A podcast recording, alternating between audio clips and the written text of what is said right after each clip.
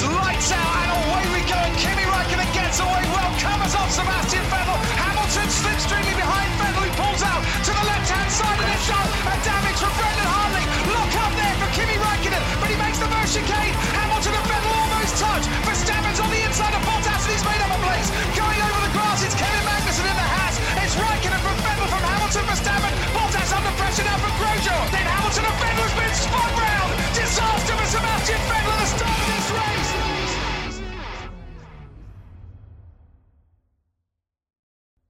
Bonjour à toutes et à tous et soyez les bienvenus dans le warm-up du SAV du Grand Prix de Miami 2022. Nous reviendrons évidemment parler de nos plus beaux bijoux et pour certains de leurs caleçons, hein, chez G, euh, sur les premiers tours de Formule 1 autour du Hard Rock Stadium. Comme d'habitude, nous égrainerons les séances d'essais libres avant de décortiquer avec plus ou moins de bonne foi la performance des 20 pilotes sur la grille et il se pourrait même que l'on évoque certaines actualités du moment. Mais avant de faire tout cela, nous voulions avoir une pensée pour Ben, alias Le Frec, qui a décidé de rentrer au puits, au puits plutôt, pour abandonner définitivement la seule course qui compte vraiment. On espère que c'était au volant d'une McLaren, voire pourquoi pas d'une Aston Martin frappée du double 07. On espère surtout qu'il trouve enfin un peu de repos dans son motorhome. Ben nous avait rejoint en 2011. On ne lui avait sans doute pas présenté ça comme un engagement sur le long terme à l'époque, mais nous étions alors diffusés sur fanf1.com où il écrivait une chronique intitulée Pit Stop et participait bénévolement à la rédaction des articles, comme un certain nombre d'entre nous. Nous voulions rendre hommage à Ayrton Senna et Roland Ratzenberger, ça ne s'invente pas, c'était un 1er mai. Il avait accepté notre invitation et c'est au final près de 70 émissions que nous avons eu le plaisir de partager avec lui jusqu'au mémorable Grand Prix d'Azerbaïdjan 2018. Il était notre Belge de service, fan numéro un de Gaëtan Vigneron, vous en douterez, un brin râleur, un poil moqueur, bref, c'était un membre à part entière de la famille, c'est un membre à part entière de la famille. Mais c'est à sa famille, la vraie, que nous pensons plus fort aujourd'hui. Les mots nous manquent, sauf pour les remercier. Les remercier d'avoir trouvé les ressources pour partager dès les premières heures avec de sombres inconnus cette bien triste nouvelle. Son nom est Fréquin, Benoît Fréquin, nous lui dédions bien plus que cette émission et nous ne l'oublierons certainement pas. Alors sans transition, parce que c'est toujours difficile à trouver dans ces circonstances, pour m'accompagner aujourd'hui et exceptionnellement, ne vous habituez pas. Nous avons réuni la crème de la crème et ce qui est resté au fond du pot. Alors, bonjour Bilo. Bonjour. Bonjour Bûcher. Bonjour. Bonjour Fab. Bonjour. Alors, je vais plutôt dire bonjour, bonjour Fab Fab. Ça, c'est la petite private joke. Euh, bonjour Gus Gus. Bonjour. Bonjour Quentin. Bonjour. Bonjour Shinji. Bonjour. Et bonjour Toms. Bonjour.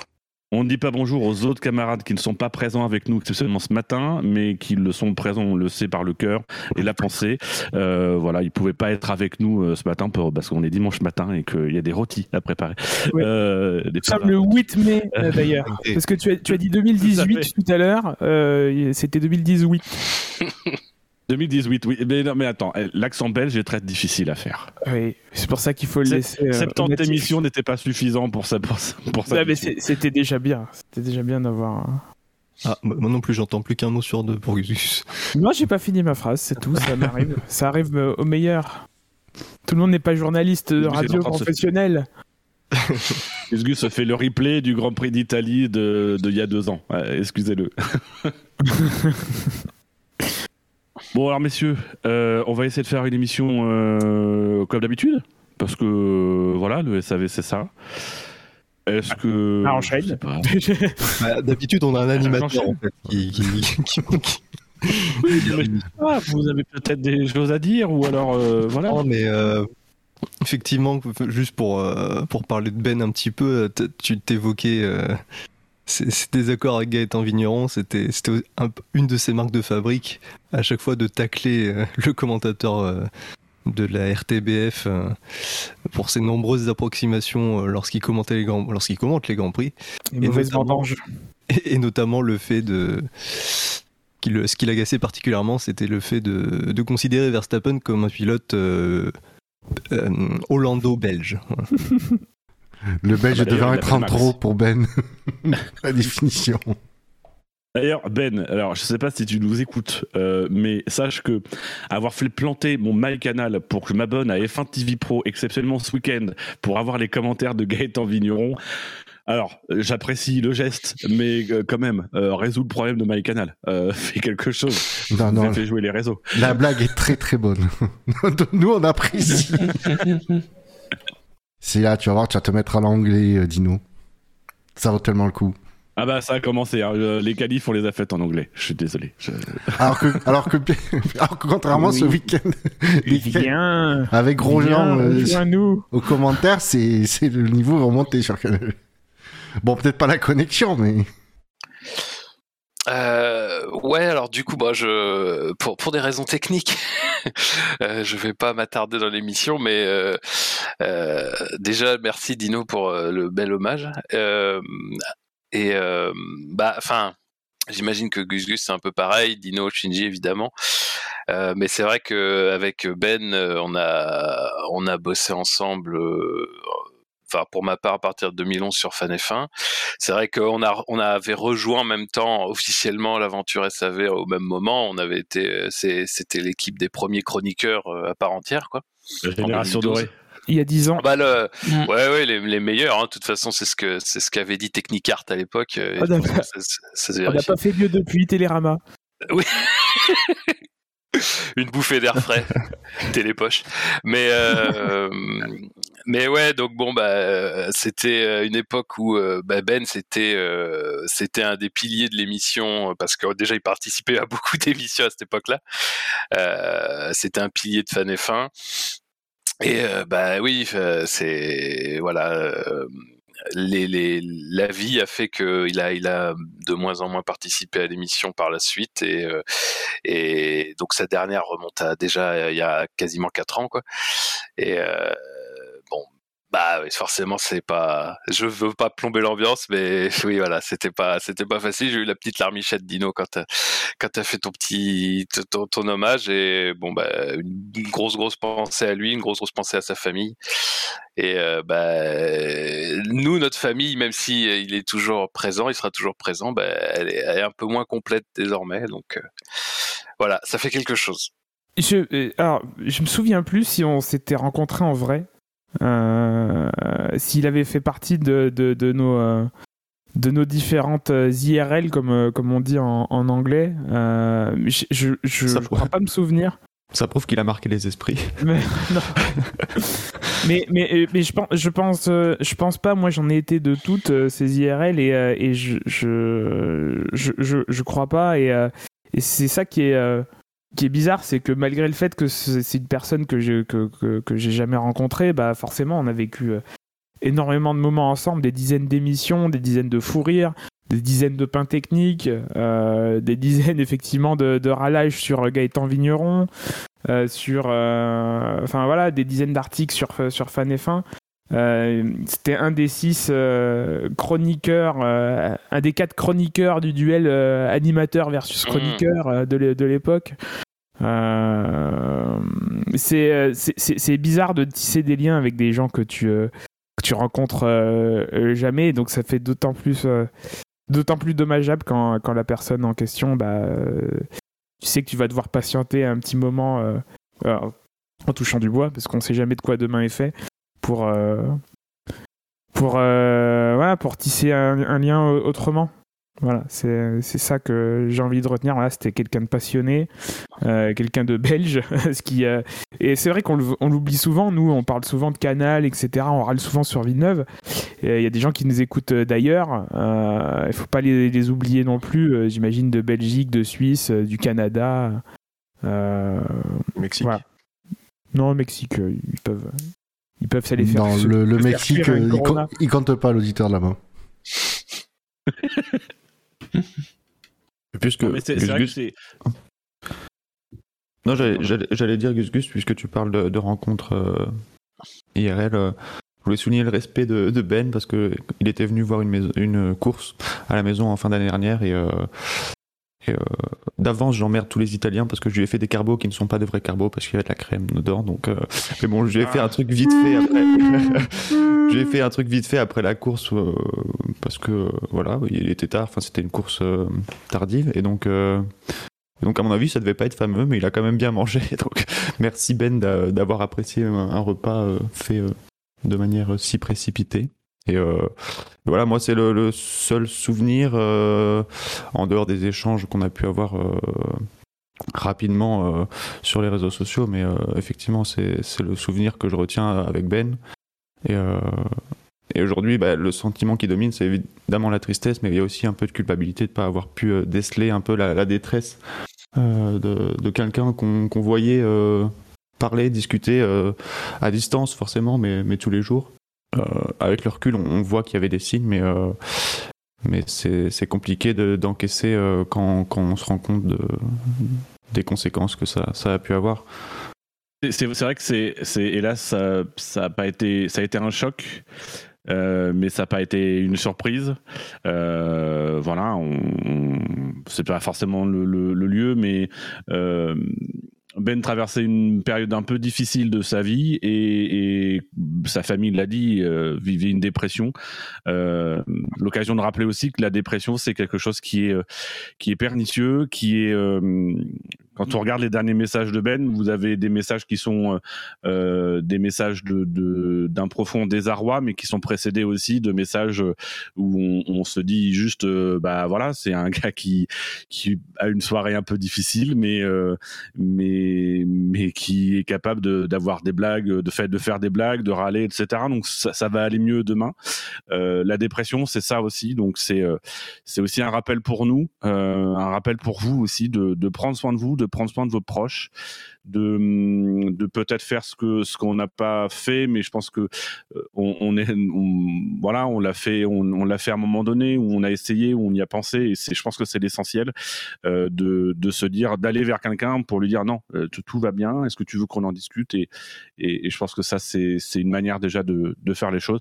J'en profite vraiment pour remercier remercier profondément la famille parce que parce qu'on a vécu, euh, on a vécu des, des, des, des, tragédies au bout de 14 ans de, au bout de 14 ans de, de SAV. On a, on a vécu des morts de pilotes. On, on- on- le deuil, on, le deuil collectif, on sait ce que c'est avec des gens qui sont inconnus.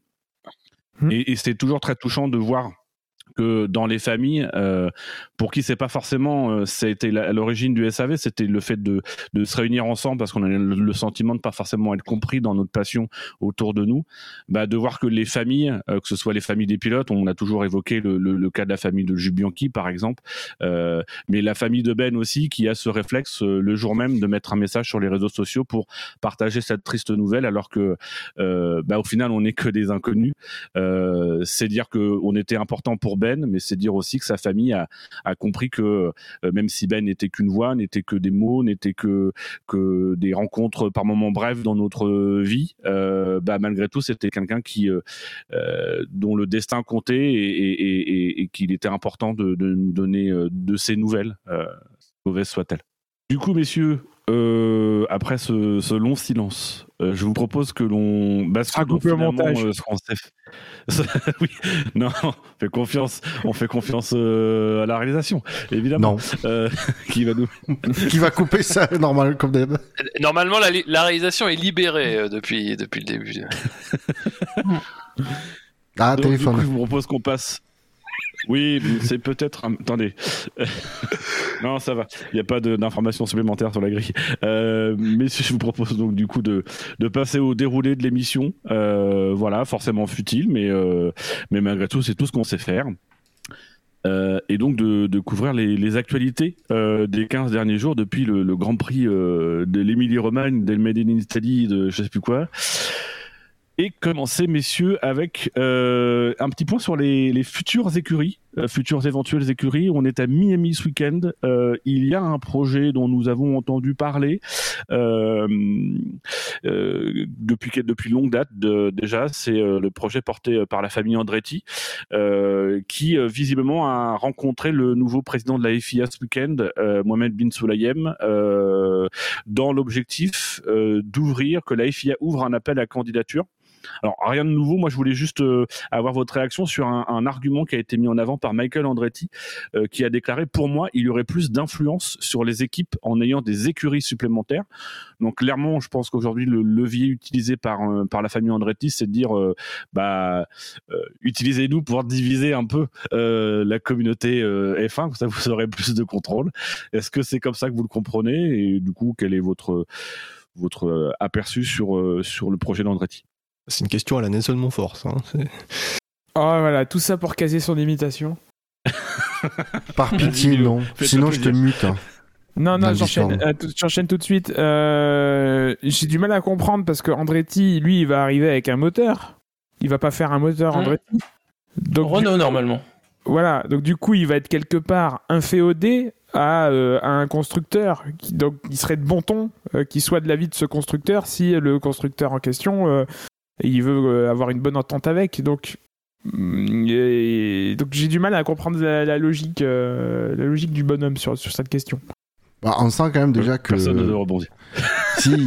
Quel sujet ah, Tout a été dit, quoi, avec prestance, avec qualité. Euh, c'est difficile de rebondir derrière. voilà. Ah, mais t'as dit, dit quelque chose? Derrière du gus-gus, le silence, ça reste du gus-gus. Voilà. C'est vrai qu'aujourd'hui, c'est plus difficile de rebondir sur Gus Gus. non, on, sent on sent surtout que euh, Andretti, euh, ben, quand il galère quoi, à, faire. Euh, alors, j'allais dire, vendre son, son dossier auprès de, des. Alors, du coup, je t'avoue que je sais pas trop si c'est à la FIA, à la FIA ou à la FOM qui doit le plus le vendre. Euh, mais c'est compliqué alors qu'apparemment euh, il annonçait. Alors est-ce que c'est parce que son dossier n'est pas aussi solide que ce qu'il annonçait ou c'est juste des une forte réticence euh, de la part de la FIA ou de, des autres écuries, je, je sais pas. Mais j'ai l'impression qu'il cherche un peu le. le, il y a l'air d'y avoir les deux en fait, de certaines équipes et de la FIA. Alors même que le projet, bon bah c'est Andretti, donc bah, c'est un nom quoi il y, a du sérieux. On, enfin, on sait que il a déjà entre guillemets un moteur. Euh, bon, euh, il aurait l'argent. Ouais, et apparemment, c'était qui? C'était euh, Zach Brown, je crois, de McLaren, qui avait, qui est assez proche d'Andretti et qui, qui avait dit, je, apparemment, qui connaît le dossier, qui connaît le dossier qu'a monté Andretti. Il dit, c'est, c'est, vraiment du solide, quoi. donc, pour que quelqu'un d'extérieur au dossier dise ça, quand même je pense que c'est très politique, d'où la remarque d'ailleurs de Andretti. Je pense que c'est, aujourd'hui le point de blocage, il est sur le fait que euh, bah, les, les, les, écuries euh, ont un pouvoir de décision et, euh, et, et, un pouvoir de blocage. On sait qu'il y a cette fameuse règle des 200 millions, il faut mettre sur la table pour une nouvelle écurie. Il y a quand même un impact économique. Il, il veut rentrer en F1 dans un contexte économique qui est pas forcément favorable. On sait qu'il y a une réflexion aujourd'hui, il y a eu les suites du Covid, mais il y a aussi une réflexion aujourd'hui au regard de, la crise ukrainienne, enfin de la guerre en Ukraine, euh, et de l'inflation qui, s'ensuit. Il y a une réflexion aujourd'hui qui est engagée par la F1 sur les solutions à apporter pour résoudre les problèmes liés à l'inflation, euh, potentiellement aussi sur le budget. Donc il arrive dans un contexte de tension un peu économique, et je pense que clairement l'argument euh, qui est mis en avant, bon, qui n'est pas l'un des seuls, mais qui est mis en avant, et la relation avec la FIA, c'est globalement le signe pour moi qu'il y a un blocage essentiellement économique aujourd'hui, c'était un peu le discours, euh, notamment je par Toto Wolf, euh, de euh, ne multiplions pas les écuries, contentons-nous aujourd'hui de, de faire vivre ce qui existe. et du coup aujourd'hui c'est un peu le, je pense c'est l'argument utilisé par Andretti montre un petit peu le fond du problème, c'est qu'aujourd'hui mine de rien, bah, il faut réussir à, à, convaincre les équipes et le monde de la F1 que effectivement Andretti va amener quelque chose et pas forcément diminuer la valeur de chaque écurie. Bah, il mènera moins, de choses que Stéphane Grand Prix. Hein.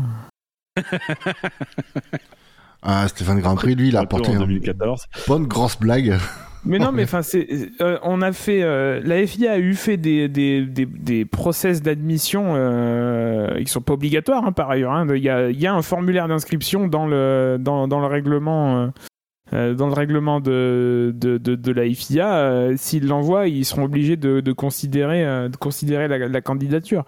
Euh, mais on a eu fait des, des processus où euh, il y a eu des réponses euh, d'acteurs plus ou moins intéressants de, de, de, de, la communauté du sport automobile. On se souvient que Art, je crois, Art Grand Prix avait, fait, avait déposé une candidature, ça devait ça devait être en 2014, 2015, 2016, quelque chose dans le genre, dans ces eaux-là. alors il y avait des projets un peu plus fantaisistes, mais mais mais mais c'était un vrai appel d'offres quoi. Alors que il y avait déjà à l'époque il y avait encore 10 ou 11 écuries euh, ça devait être l'époque où euh, Manor euh, allait ou venait de disparaître, donc ça devait être dans ces eaux-là. Aujourd'hui, alors qu'il y a un budget capé, alors que oui, certes, il y a une crise économique, le Covid, la guerre, la guerre en Ukraine, etc. on a un acteur connu dont, qui, dont, dont, qui, ne, qui n'est pas effrayé par le fait de mettre 200 millions gratos, qui récupérera jamais sur la table, qui veut déjà être là. Euh, euh, et on rechigne. C'est un peu, c'est un peu bizarre. Voilà, moi j'ai du mal à, comprendre. En tout cas, il y a eu deux trois photos qui, euh, j'ai vu passer deux trois photos hier soir de d'Andretti qui est en campagne, qui profite du week-end pour être en campagne parce qu'il y a des photos qui ont été prises où il était dans le dans les hospitalités Red Bull avec Horner justement. Et il y a des photos qui ont été prises. On voit on a vu une feuille avec déjà pas mal de signatures d'autres écuries. Donc je pense qu'il est en train de faire un peu campagne ce week-end auprès des autres euh, autres écuries et de porter son projet pour monter en fait euh, un sorte euh, pour montrer à la à la FIA ou à la FOM bah regardez on a l'accord on est poussé quand même par par ces écuries donc peut-être qu'il va réussir à récupérer, les signatures de tout le monde. En tout cas, il y en avait déjà au moins 4 ou 5 hier, sans compter celle de Red Bull. Euh, il est vraiment en campagne pour porter le projet, parce que bah oui, le projet, projet est cohérent, le projet semble solide. Donc euh, en plus, voilà, ce serait avec la dynamique qu'il y a et la volonté de la F1 de, s'implanter sur le marché américain, rajouter une, seconde écurie américaine avec un nom comme Andretti qui est connu et reconnu dans plusieurs disciplines, euh, ce serait, ce que du. Ça serait beaucoup de gains, pour, je pense, pour la F1 sur le marché américain, chose qu'ils veulent faire euh, depuis ces derniers temps. Et, surtout, ça contraste avec, euh, on va dire, un peu la, porte ouverte qui est faite euh, à Volkswagen depuis, depuis un, certain temps, ce ah qui permet de faire une transition vers l'autre actu du moment, puisque Je me permets le président du directoire Volkswagen je me permets une parenthèse, c'est pas de l'ouvrir la porte à Volkswagen, c'est carrément draguer euh, de façon éhontée le groupe Volkswagen depuis des années. Hein. soyons, soyons honnêtes sur les termes. Eh ben visiblement, la F1 euh, va finir par pécho, euh, puisque euh, Albert Diess, le président du directoire Volkswagen, a confirmé l'arrivée à l'horizon 2026 de Porsche et Audi. il a souligné que le projet de Porsche était le plus concret aujourd'hui, que Audi, avait, avait la forme était à définir, il y avait la volonté d'y aller, que la décision était prise, mais alors les modalités n'étaient pas encore finalisées. il a aussi indiqué que les deux euh, constructeurs euh, avaient commencé à développer des moteurs. Euh, on avait déjà évoqué le fait que ce serait deux moteurs différents, visiblement. bon, bah aujourd'hui, voilà, ils sont déjà en train de travailler dessus. voilà. Mais c'est ça la différence. plus avancé, messieurs? C'est ça la différence. visiblement, la F1 cherche des motoristes, mais pas des écuries.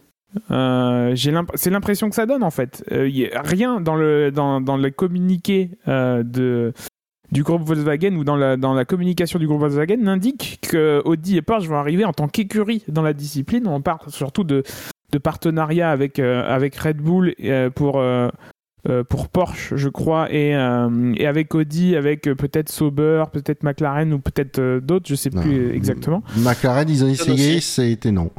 Ouais. Mais potentiellement ou Sauber. Euh, oui, voilà. C'est ça. mais qui essaie de se vendre. mais en tout cas, on ne sait pas vraiment s'ils vont arriver en tant que en tant que qu'écurie euh, pleine et pleine et entière. Par contre, en tant que motoriste, bah oui. Et c'est là la différence entre le moteur, l'arrivée d'Andretti et l'arrivée du groupe Volkswagen, c'est que euh, ils arrivent avec un, moteur et euh, depuis, euh, depuis quelques années, on essaye d'avoir plus de moteurs sur la grille et pas forcément plus d'écuries. Bon. Ben, ce que je comprends pas, c'est que pour dire, il y a 4 motoristes actuellement. oui, il y a 3, je sais, il y a 3 motoristes et demi actuellement en F1 pour 10 écuries, pour moi, ça semble suffisant, mais c'est largement suffisant. Il euh, n'y a pas besoin d'en chercher plus. C'est fragile. T'as des problèmes de, de vassalisation aussi, c'est-à-dire qu'aujourd'hui, est-ce que, est-ce que aujourd'hui, il faudrait pas mieux avoir par exemple McLaren avec un moteur euh, Audi euh, plutôt que McLaren Mercedes, en sachant que euh, le constat qu'on fait depuis depuis très longtemps, c'est qu'il y a une tendance à la vassalisation des des, des écuries motoristes envers leurs différents clients. Ce qui avait fait d'ailleurs à l'époque que McLaren était parti de chez Mercedes pour pour finalement y revenir, mais voilà, c'est peut-être ça aussi que cherche la F1, c'est de permettre de développer en fait des partenariats, une écurie existante avec un motoriste, euh, de manière à ce qu'il y ait le maximum de grosses structures qui puissent se candidater au titre. Après, moi, je vois pas le, les. Alors, euh, Porsche, bon, euh, va s'acoquiner avec Red Bull, euh, tant pis pour eux. mais je vois pas Audi débarquer juste en tant que motoriste. Ouais, ça me paraît. ça me paraît. évidemment ce qui, ce qui pose problème. Parce que commercialement, par... Audi ne veut pas faire que du moteur. Bah, Audi veut, racheter une équipe, veut s'installer, et euh, c'est ce qui bloque par exemple avec McLaren. Je pense que si Audi venait vers McLaren en disant nous on veut juste être motoriste, McLaren serait bête de dire non. Euh, mais je pense que Audi veut beaucoup plus aujourd'hui. Bah oui. Mais d'un point de vue économique, pour moi, d'être juste motoriste, c'est pas rentable on le voit, euh, ça coûte des, millions à développer ces, ces moteurs, bon, même si ils vont être un peu simplifiés pour 2026 logiquement, avec la disparition du MJUH. Euh, mais l'investissement est beaucoup trop cher pour l'image que l'exposition que ça, que ça apporte. Alors, il y a un budget capé pour les motoristes qui est en discussion, je crois, euh, pour limiter. Euh, Alors, pour limiter cet état de fait. Tu veux que je te rappelle combien de temps le, le budget capé pour les écuries a été en discussion? Oui, on est bien d'accord, mais maintenant il existe quelque chose qui, est en train, qui est en train d'être éprouvé, ça va être transférable à d'autres entités. effectivement, ça sera plus facile à introduire maintenant que le budget capé pour est en place, ça sera plus facile d'en mettre un pour les, pour les motoristes. Le problème, c'est que ils vont le mettre en place une fois que les nouveaux moteurs seront développés. J'en suis sûr et certain, parce que sinon ils pourront jamais développer des, des, des moteurs de zéro, ou en tout cas un nouveau motoriste pourra jamais développer, euh, dans, le cadre d'un budget capé, un, nouveau moteur par rapport aux motoristes déjà en place qui ont euh, des années de, de R&D sans limite.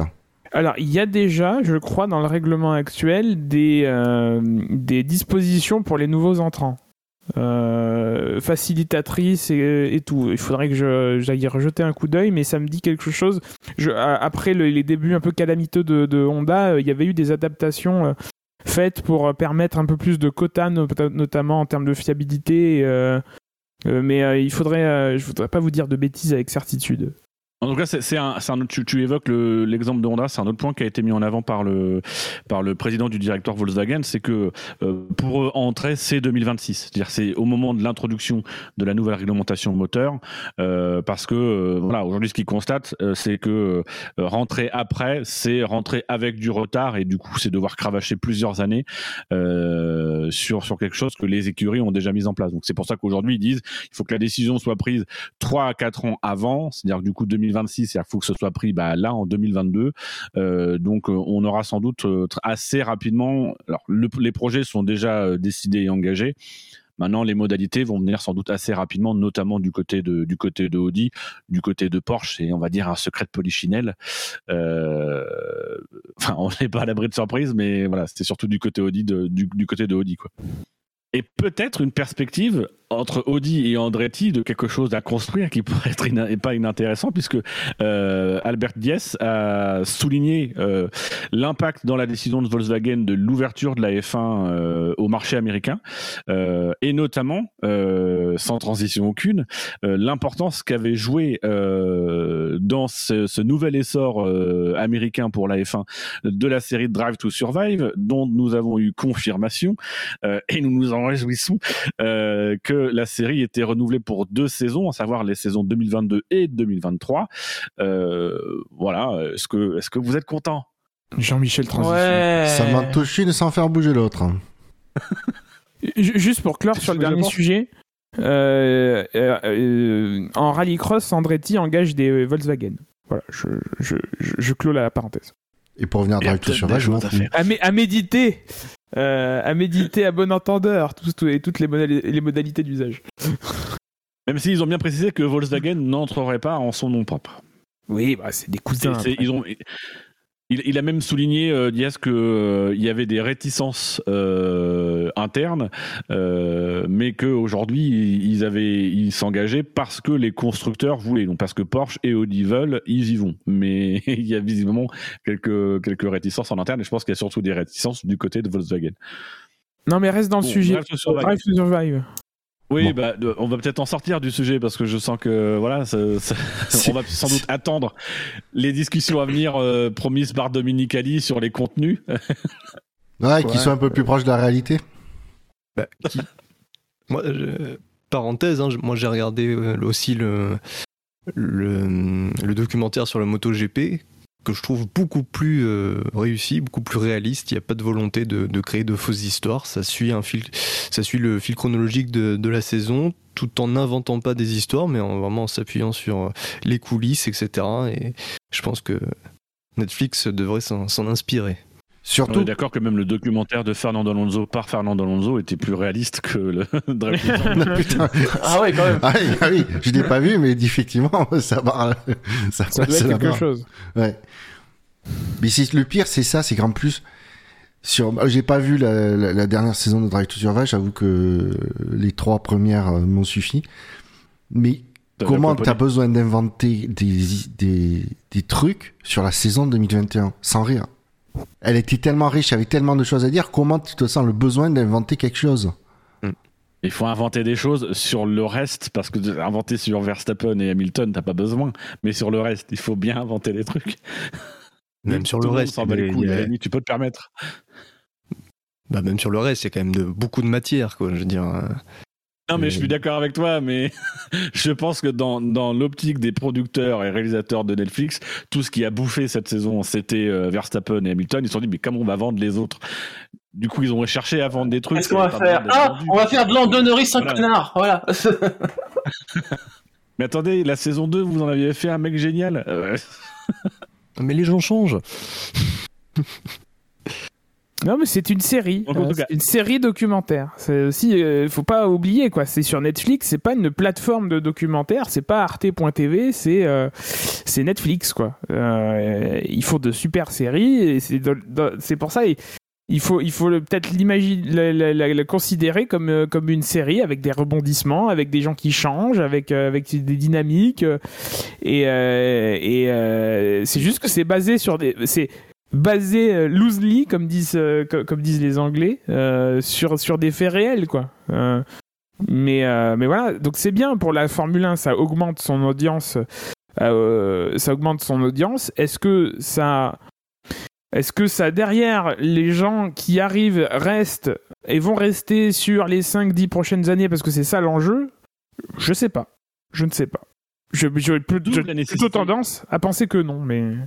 D'où la nécessité de porter attention à la qualité du produit qui est vendu à ces nouveaux consommateurs. Euh, L'occasion de revenir sur la commission F1 qui s'est réunie à Londres il y a dix jours oh pour valider un certain nombre de propositions. C'est euh, eh, du, du vin rouge, hein. c'est il y a du métier. Euh, euh, et euh, la première décision validée, c'était le constat qu'il n'y avait rien à valider puisque tout le monde souhaite qu'il y ait six sprints en 2023, sauf la FIA qui elle veut bien, mais il faut en rediscuter. elle veut pas mettre l'argent, c'est surtout ça. Voilà, en tout cas, visiblement, la FIA voudrait gratter un peu plus de pognon, même si euh, ils vont dire, ils vont essayer d'être un peu plus nuancés. Donc voilà, 6 sprints, c'est la volonté en 2023. C'était déjà celle de 2022, mais on était resté sur 3.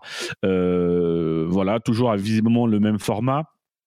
Euh, un peu plus d'avancée aussi sur les F1 2026. Euh, les F1 2026, on a beaucoup parlé de la réglementation moteur.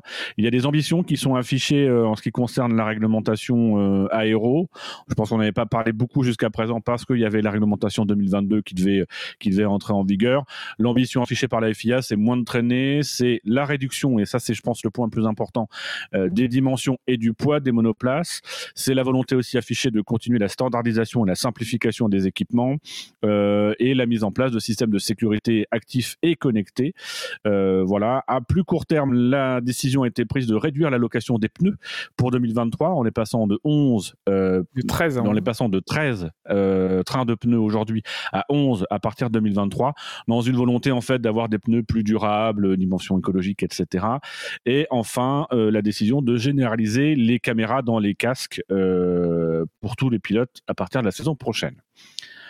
Vos retours et commentaires, messieurs, sur euh, la commission F1 bah, Attendez-vous à ce que les roues soient couvertes en 2026, hein, du coup, parce que euh, moins de traînées. Euh, si vraiment on veut aller sur ce chemin-là, la façon la plus simple de le faire, c'est de caréner hein. les roues. C'est de caréner les roues, hein, carrément. Mais sinon, ça va, ça va être chouette pour la visibilité, ça.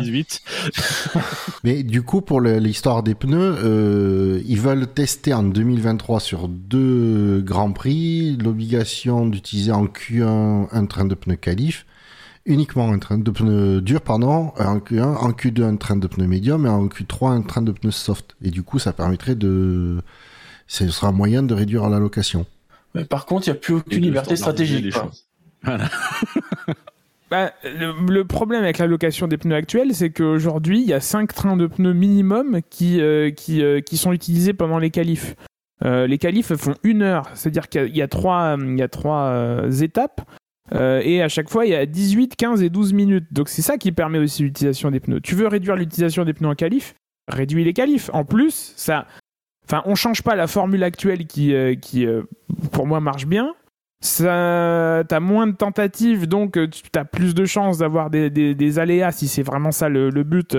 C'est peut-être un peu plus naturel que de faire une course et moins coûteux hein, aussi en termes de, crash, etc. Et de, frais de roulage pour les écuries. Euh, faisons une Q1, une Q2, une Q3 de, de 10 minutes. Enfin, je sais pas. Euh, du coup, t'as moins, as moins le temps de passer des trains de pneus ou, ou, ou pire, tu vois. Tu refais tu fais Q1, Q2, Q3, euh, sauf que bah, ils peuvent ils peuvent faire que 3 tours. Voilà. C'est donc euh, tour de tour de sortie, tour de tour de tour de qualif et tour de rentrée. Mais ça fait moins de temps d'antenne. Bah ça fait moins de temps d'antenne, mais c'est comme ça. mais ils réfléchissent aussi euh, au niveau au niveau pognon. Donc si, si, on, si on s'ils se mettent à proposer un format qui dure deux fois moins longtemps. Tu, sais très bien que les qualifs c'est la minorité qui regarde ça. Ouais, tu sais, tu, mine de rien, tu réduis les, les qualifs de 20 minutes, tu fais, en fais un programme de 40 minutes, tu combles un créneau d'une heure aux États-Unis. Avec les, en comptant les 20 minutes de pub. Et mine de rien. et, puis, euh, et puis en fait, c'est pas une question de durée, je pense, pour la, pour la F1. Je pense que pour la F1, l'enjeu, c'est une question du nombre de séances. Ils veulent, et c'est ce qui a été marqué par le sprint, ils veulent créer un événement chaque jour. Si l'événement dure que 20 minutes, parce que c'est le cas du sprint, le cas du sprint, c'est 40 minutes. Au final, le samedi, tu as perdu en temps de roulage. Quand tu prends un billet le samedi, tu vois moins de F1. Euh, mais eux, ils s'en foutent, ils veulent créer l'événement. Donc après tout, effectivement, une séance de qualification qui ne durait que 30 minutes, tant que ça a l'intensité d'une séance de qualification, les gens sont prêts à payer le même prix. Donc, euh. Après, sur euh, l'aspect stratégique euh, évoqué par Shinji tout à l'heure, je pense pas que ça change grand chose parce qu'on voit depuis le début de l'année, les écuries, est-ce qu'elles utilisent que les pneus tendres? À moins que je me trompe, mais oui, il y, a plus de. Comme les écarts sont faibles, il n'y a plus vraiment de risques pris par les écuries. Et avec la réglementation depuis cette année qui, fait qu'on on peut choisir ses pneus, même les 10 premiers peuvent choisir leurs pneus pour le départ de la course, bah finalement tout le monde, utilise les pneus, les tendres. Donc euh, ça changerait pas grand chose. Après, les durs en Q1, médium Q2, tendre Q3, bon, ça changerait. Je, je, suis assez curieux de voir ce que ça donnerait. Je pense pas que ça changerait grand chose. Il y aurait effectivement des écuries qui seraient plus en difficulté en Q1. Mais comme c'est la Q1, euh, il y a que c'est que les 5 derniers, il faut juste pas être dans les 5 derniers. Je pense pas que ça fasse une grosse différence. Je, pense surtout que l'une des difficultés aujourd'hui de la F1, c'est qu'ils ont ce train de pneus durs que personne n'utilise. C'est très rare qu'on le voie en course. Euh, on voit donc du coup pas en essai, etc. Et il faut réussir à l'utiliser. Je pense que dans l'idée, il y a aussi ça. C'est finalement de forcer euh, les écuries à euh, travailler et utiliser ce train de pneus durs qui est quand même le plus durable de tous, mais en même temps qui est le moins intéressant parce que effectivement un train de pneus durs, tu fais la course avec, il n'y a aucun intérêt stratégique, c'est très bien pour l'environnement, mais il n'y a aucun intérêt stratégique. Donc c'est essayer, je pense, de se garder, euh, de garder cet équilibre, de malgré tout toujours avoir des pneus performants et avoir cette philosophie qui a été la philosophie amenée avec Pirelli, etc., d'avoir des pneus qui contribuent à faire la course tout en ayant des pneus durables. Oui, enfin, mais à un moment donné, des pneus durables, qu'est-ce que tu en fais? Aujourd'hui, je pense qu'ils renoncent au fait d'avoir des pneus durables en course parce que c'est pas bon pour la course. Est-ce que ça aurait pas de les utiliser à un autre moment Il faut ça... Alex Albon. Est-ce que ça aurait pas du sens de repasser à deux composés de pneus par week-end? Sans doute. Peut-être, hein Hmm. Peut-être. D'autant que maintenant, effectivement, de, de, facto, il y a plus ou moins deux composés par week-end. Ouais, c'est ça. c'est cas, donc, euh... je, je pense pas. Moi, pour moi, il faut retravailler sur l'écart entre les composés. C'est là où euh, la lettre de mission qui est donnée à Pirelli, euh, elle est importante. C'est là où la concrétisation par Pirelli de cette, de cette lettre de mission est importante aussi. Euh, moi, je, je, suis pas dans le secret des dieux, je sais pas d'où vient le problème. Je sais pas si c'est les, si Pirelli arrive vraiment à remplir les objectifs qui, euh, qui, qui lui sont attribués. Mais, euh, mais voilà, si on veut de la diversité stratégique, avoir trois composés, ça me semble intéressant. Mais si effectivement le choix est trop simple euh, pour les écuries, est trop, euh, est trop, euh, voilà, trop simple, c'était le bon mot. bah, bah forcément, oui, tout le monde fait les mêmes stratégies et, et quand tu essayes de te démarquer, de toute façon, tu n'y arrives pas, quoi. Après, le, le, pneu dur, il n'y a que cette année qu'on le voit moins. Le, les années précédentes, le pneu dur était, était utilisé par, par tout le monde. L'année dernière, plus, j'ai l'impression. Ouais. L'année dernière, les stratégies, c'était médium dur. Hein, je, ouais, ouais, je suis d'accord avec toi là-dessus. Et, et, concernant le sprint, euh, tu disais, Dino, qu'il n'y avait pas de, pas de changement de format à l'avenir, et c'est bien dommage parce qu'on avait une proposition de Russell, euh, encore lui, hein, Rose Brown qui va qui va taper du poing évidemment, mais euh, euh, il faisait une proposition que je juge intéressante, c'est-à-dire euh, rallonger la distance d'un sprint pour euh, plus mettre en lumière le facteur gestion de pneus. Là aujourd'hui, on, a vu sur les courses sprint depuis le début de depuis l'an dernier, les pneus, les pilotes mettaient des, les pneus, ils, ils, arrivaient à les conserver facilement parce qu'effectivement, il n'y a qu'un tiers de distance de Grand Prix, 100 km. Peut-être qu'en augmentant et en faisant 150 km, le paramètre gestion de pneus euh, permettrait des rebondissements en fin de course.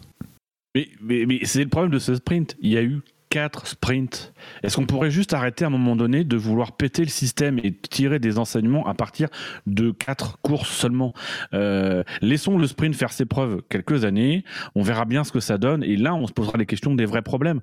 Le dernier sprint, il était pas mal, la durée était bien. Du point de vue de, du point de, vue de Russell, bah oui, c'était pas, c'était pas excitant, mais si le but du jeu c'est de faire du sprint quelque chose de différent de la course, moi je trouve que ce soit très bien qu'on n'utilise qu'un seul train de pneus. Faut peut-être, faut peut-être faire un sprint plus court, etc. Mais laissons déjà les choses infuser. Il y a eu finalement eu qu'un seul sprint avec cette, euh, cette configuration-là. Donc moi, je trouve que c'est bien finalement qu'il reste sur trois sprints l'année prochaine, pour le moment peut-être six, et qui conservent la même formule, qu'ils acquièrent de l'expérience et qui voient concrètement sur différents circuits. Déjà, le choix du circuit est important. Euh, peut-être que le sprint il est pas bien aussi parce que des fois on est sur des circuits que c'est pas forcément leur place. Euh, voilà, qui tirent les enseignements, mais sur quelque chose de plus long. Là, ça fait que un an que c'est en place. Euh, ou alors s'ils veulent vraiment être dans cette logique, mais c'est quelque chose qui a été évoqué déjà depuis très longtemps et souligné très bien par Fab à plusieurs reprises. S'ils sont tellement dans la recherche de qu'est-ce qui peut améliorer quasiment à chaque édition du sprint, bah c'est parce qu'ils ont un, plan derrière et que ce plan il est connu et que ce plan c'est de faire une course avec grille inversée. Euh, c'est là où ils veulent en venir parce que finalement Russell il est plus ou moins donné de ce grain à moudre. Ah oui, ça serait bien que la course soit plus longue. Ah bah du coup ça devient une course. Donc euh, euh, techniquement le sprint c'est pas vraiment une course, c'est quelque chose d'intermédiaire entre les qualifs et les courses. Même si on est d'accord que ça a la saveur de la course, etc. Mais voilà, aujourd'hui, s'il y a aussi cette volonté tout le temps à chaque sprint de discuter, c'est peut-être qu'aussi derrière il y a la volonté de d'amener un changement très rapidement vers quelque chose qui est euh, qui serait plus le sprint, mais qui serait davantage une course. Euh, voilà, le samedi après-midi, une première course comme on a en Formule 2 ou Formule 3. Bon, franchement, on, pourquoi on partirait pas sur euh, un format comme on a en Formule 2 Ce serait je trouve bien plus pertinent, bien plus intéressant. Avec une grille définie pour le Grand Prix par les qualifs le vendredi, on inverse le top 10. Tous ceux qui ont, accédé à la Q3, bah, bravo à eux, vous bénéficiez des chances d'avoir euh, votre position inversée pour la course sprint qui rapporte peu de points. Puis on a une course de 20 tours qui là sera vraiment intense parce que bah, les plus rapides seront au milieu du peloton. Euh, Et du coup, bah, il y aura de l'enjeu. Si on veut du spectacle, bah, ce qui est recherché, et là, ce sera pertinent. Et ensuite, le Grand Prix, bah, on n'est pas, on n'a pas cette question autour de, la pole position et de qui l'a vraiment. Euh, c'est défini par la séance de qualification en Q1, Q2, Q3. Puis, euh, puis voilà. Puis on a un week-end intéressant. Et euh, seul problème, c'est que, bah, il y a cette notion de grille inversée qui fait un peu râler encore en F1, mais qui amènerait beaucoup de spectacles qui, je trouve, serait bien plus pertinent d'un point de vue format que ce qu'on a actuellement je suis d'accord avec ça. moi, je suis d'accord parce que, comme le dit Dino, euh, ils, veulent se, s'orienter depuis quelque temps euh, de façon euh, à pas forcer vers la grille inversée. S'ils la font pour la si la grille a été inversée pour la course sprint, j'ai aucun problème. Ce qui me ferait chier, c'est qu'elle soit inversée pour le Grand Prix du dimanche. Ça, par contre, c'est niette. Mais sur la course sprint, si vous voulez faire, moi, il n'y a pas de problème, quoi. Effectivement, dans ce sens, le format de, de week-end de la F2 enfin. Ouais, mais c'est ça, ils vont y arriver. Mais le truc, c'est. Euh, de toute façon, ils ont réussi à nous, nous mettre le sprint, euh, la course sprint, parce que je me refuse à l'appeler simplement sprint. Euh, c'est ok, ils y sont arrivés. Bon, ben, va falloir faire. Euh, malheureusement, va falloir faire avec. Hein. On n'avait pas le choix, hein, de toute façon. Il n'y a pas eu trop eu le choix au final. Nous, les fans, on n'a pas le choix. Bon, mmh. ah, c'est pas grave, on a le choix de ne pas regarder et de faire autre chose. Euh, mais, euh, mais bon.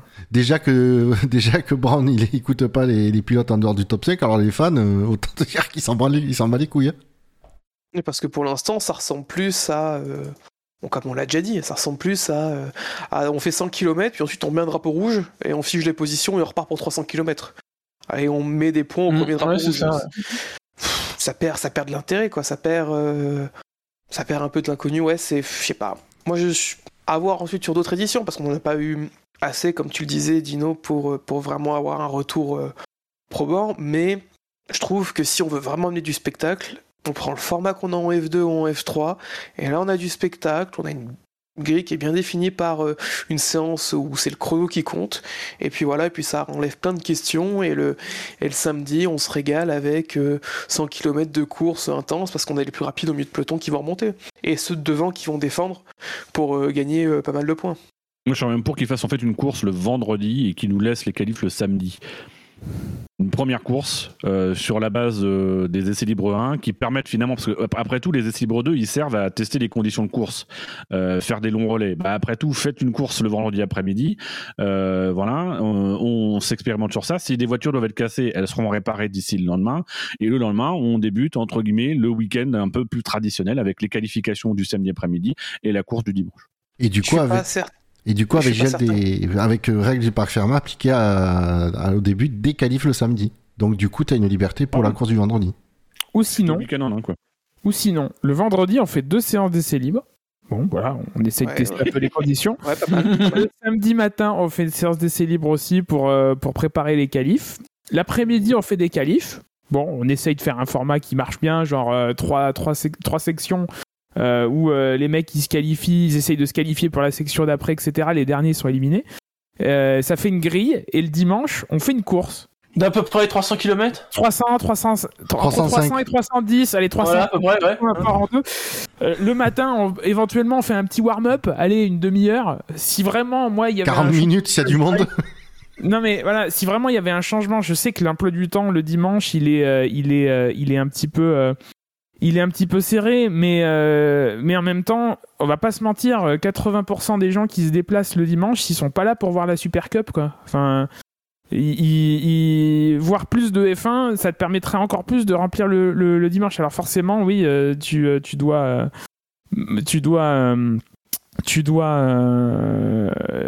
vendre les autres jours aussi mais bon euh, il faut pas se leurrer, hein. un billet, euh, si tu prends à, Paul Ricard, un billet 3 euh, jours c'est 300 euros, mettons. le billet juste le dimanche c'est 250, il n'y a pas de grosse différence. bref, tout ça pour, pour résumer mon propos. Pour moi, il n'y avait rien de cassé. non, ça c'est sûr. Et, mm. et, on cherche à révolutionner un truc qui, bon, qui, fonctionnait bien, qui était traditionnel et, euh, moi ils, ils arriveront, ils auront du mal à me convaincre. Mais après bon, moi je suis peut-être un fan spécial et euh, ouais, mais je sais pas, mais ouais, mais le truc c'est que c'est pas, en fait c'est ça, c'est que c'est pas les, les fans qu'ils visent, c'est les diffuseurs qui essayent d'intéresser pour vendre des droits, peu, soit pour que les droits soient plus attractifs, soit les vendre plus, soit les vendre plus cher, soit les deux même.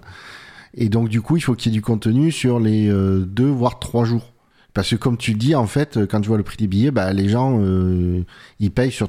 Généralement, ils vont juste le, dimanche. Et ben le, le truc, c'est à la, à la diffusion, c'est pareil. Les gens, ils, ils se branchent euh, la, la, majorité que pour regarder la course le dimanche. Alors eux, ils, alors qu'eux, ils essayeraient de vendre en plus le quelque chose le samedi, voire le, voire même le vendredi. Donc. Euh... Alors moi, j'ai une proposition à faire. Attention, je sais, c'est assez disruptif. Et J'ai une proposition à faire. Non, non, j'ai une proposition à, faire. C'est si tu veux vraiment donner du sens au vendredi, tu gardes le week-end tel qu'il est et le vendredi, tu fais une petite note de la direction de course qui rappelle un point du règlement et tu laisses les pilotes réagir. Typiquement, par exemple, on prend euh, le code sportif international. Euh, avec, tu prends un, un, extrait, je crois que c'est euh, le titre, 3, 4. tu prends, je sais pas, tu prends peut-être. Tiens, le truc que tout le monde avait oublié, qui est dans le code sportif depuis très longtemps, c'est le fait de ne pas avoir de bijoux, par exemple, dans, dans l'annexe du code sportif concernant l'équipement des pilotes. Et tu rebalances ça pile poil avant un Grand Prix et tu laisses les pilotes réagir. Et là, tu crées quelque chose pendant le vendredi. Tu crées l'événement puisque bah, tu vas voir par exemple Lewis Hamilton qui va se balader avec 5 montres, kilos d'or sur lui, 5 montres, euh, visiblement, euh, voilà. Euh, je crois que c'était un hommage à Mr. T. Attention, hein, pour les pilotes, au début, oui, vous êtes sûr qu'une montre c'est un bijou Putain. Euh, tu, du coup, tu, tu, permettrais aussi de, parce qu'on parle aussi des, des sous-vêtements euh, inifugés, ça ferait que par exemple Sébastien Vettel mettrait un caleçon au-dessus de sa combinaison. Et, là, tu crées de l'événement. Là, les gens ont envie de venir pour voir ça, pour voir Vettel avec un caleçon sur sa combinaison et Lewis Hamilton couvert de bijoux. Et là, tu crées un nouveau produit. Vous croyez que Puma a sponsorisé ce caleçon ou... Je sais pas. Non, mais en tout cas, c'était vendredi, c'était un euh, bel hommage dans le paddock à Mr. T et Superman. du coup. C'est ça. Donc, effectivement, resituons, euh, c'est cette polémique autour de euh, ce qui a été rappelé en début de saison euh, par euh, la nouvelle direction de course, bicéphale, rappelons-le. Direction de course qui a failli ne pas être là ce week-end, puis qui finalement a guéri du Covid, donc du coup a rappelé euh, que il ne fallait pas porter des bijoux, a même rappelé les raisons. Hein. C'est-à-dire que rappelons que c'est pas juste une espèce de vindicte personnel de vengeance contre Lewis Hamilton. Il y a des raisons de sécurité derrière les sous-vêtements inifugés dont on sait visiblement que certains pilote euh, fonçant euh, parce que euh, sont plus confortables ou plus léger, euh, mais surtout les bijoux. Euh, il y a des raisons de sécurité, notamment des enseignements tirés euh, de la part, enfin de l'accident de Romain Grosjean, c'est-à-dire que c'est quelque chose de métallique dans le cas d'un incendie, c'est quelque chose qui peut venir chauffer, voire aggraver les blessures. c'est aussi, ça a été expliqué en cas de d'obligation de, réaliser un examen d'urgence après un accident, type un scanner ou un une IRM. et ben du coup, là les bijoux, il faut les retirer. Est-ce qu'on est en capacité de les retirer? Donc c'est un rappel d'un élément de sécurité, c'est qu'effectivement un pilote ne doit pas avoir de bijoux. Alors c'est vrai que quand tu as des piercings, etc., je pense qu'on va commencer à avoir des révélations sur les piercings, euh, les, euh, oui, qu'on pourrait avoir de ci, de là. ah, ça a déjà commencé avec... Euh... Votre Altesse. Et donc voilà, c'est pas juste un combat contre l'identité des pilotes euh, qui revendiquent leur identité, on comprend. Mais si, si l'identité se résume à un piercing, bon bah bah, c'est se, dévaluer. Dans, dans, le cadre de Vettel, c'est un peu dommage parce que pour moi, il avait fait une action euh, militante un peu plus importante euh, ce week-end. Il était arrivé euh, vendredi ou, ou, ou, jeudi dans le paddock, je ne sais plus, avec un, un t-shirt, le t-shirt suivant, Miami 2060, premier Grand Prix sous les eaux, agir maintenant ou nager plus tard. Voilà. Ça me paraît être un combat un peu plus important que, que de mettre son caleçon porte-bonheur à chaque Grand Prix, quoi. Mais il a, il a, en fait, il a précisé hein, que c'était visiblement, en fait, c'était une, une, blague. Et je pense que c'était plus une référence par rapport à Lewis qui est venu avec tous les bijoux qu'il pouvait sur lui. Euh, du coup, je pense que Seb, pour plaisanter, est venu avec un caleçon au-dessus parce que c'était quand même l'autre problématique. Il a expliqué que lui, au final, euh, il s'en foutait puisqu'on ne sentait pas concerné. Mais c'est là où je te rejoins, c'est que le fait qu'il ait besoin de le préciser, montre que, bah, mine de rien, le message n'était pas clair. Je Ah, pense pas du que non. s'il était venu avec un maillot de bain au-dessus de la combinaison, là, le maillot de bain aurait renvoyé euh, son t-shirt et un maillot de bain, le, aurait renvoyé au t-shirt et au message qu'il a porté effectivement en début de week-end, qui était beaucoup plus important. Il fait partie de ces causes euh, quand même euh, qui pouvaient être intéressantes de mettre en avant ce week-end, euh, et auquel cas, bah, ça aurait servi pour le coup vraiment son message. Je pense que là, on était un petit peu dans dans une mauvaise communication, pas très bien pensée.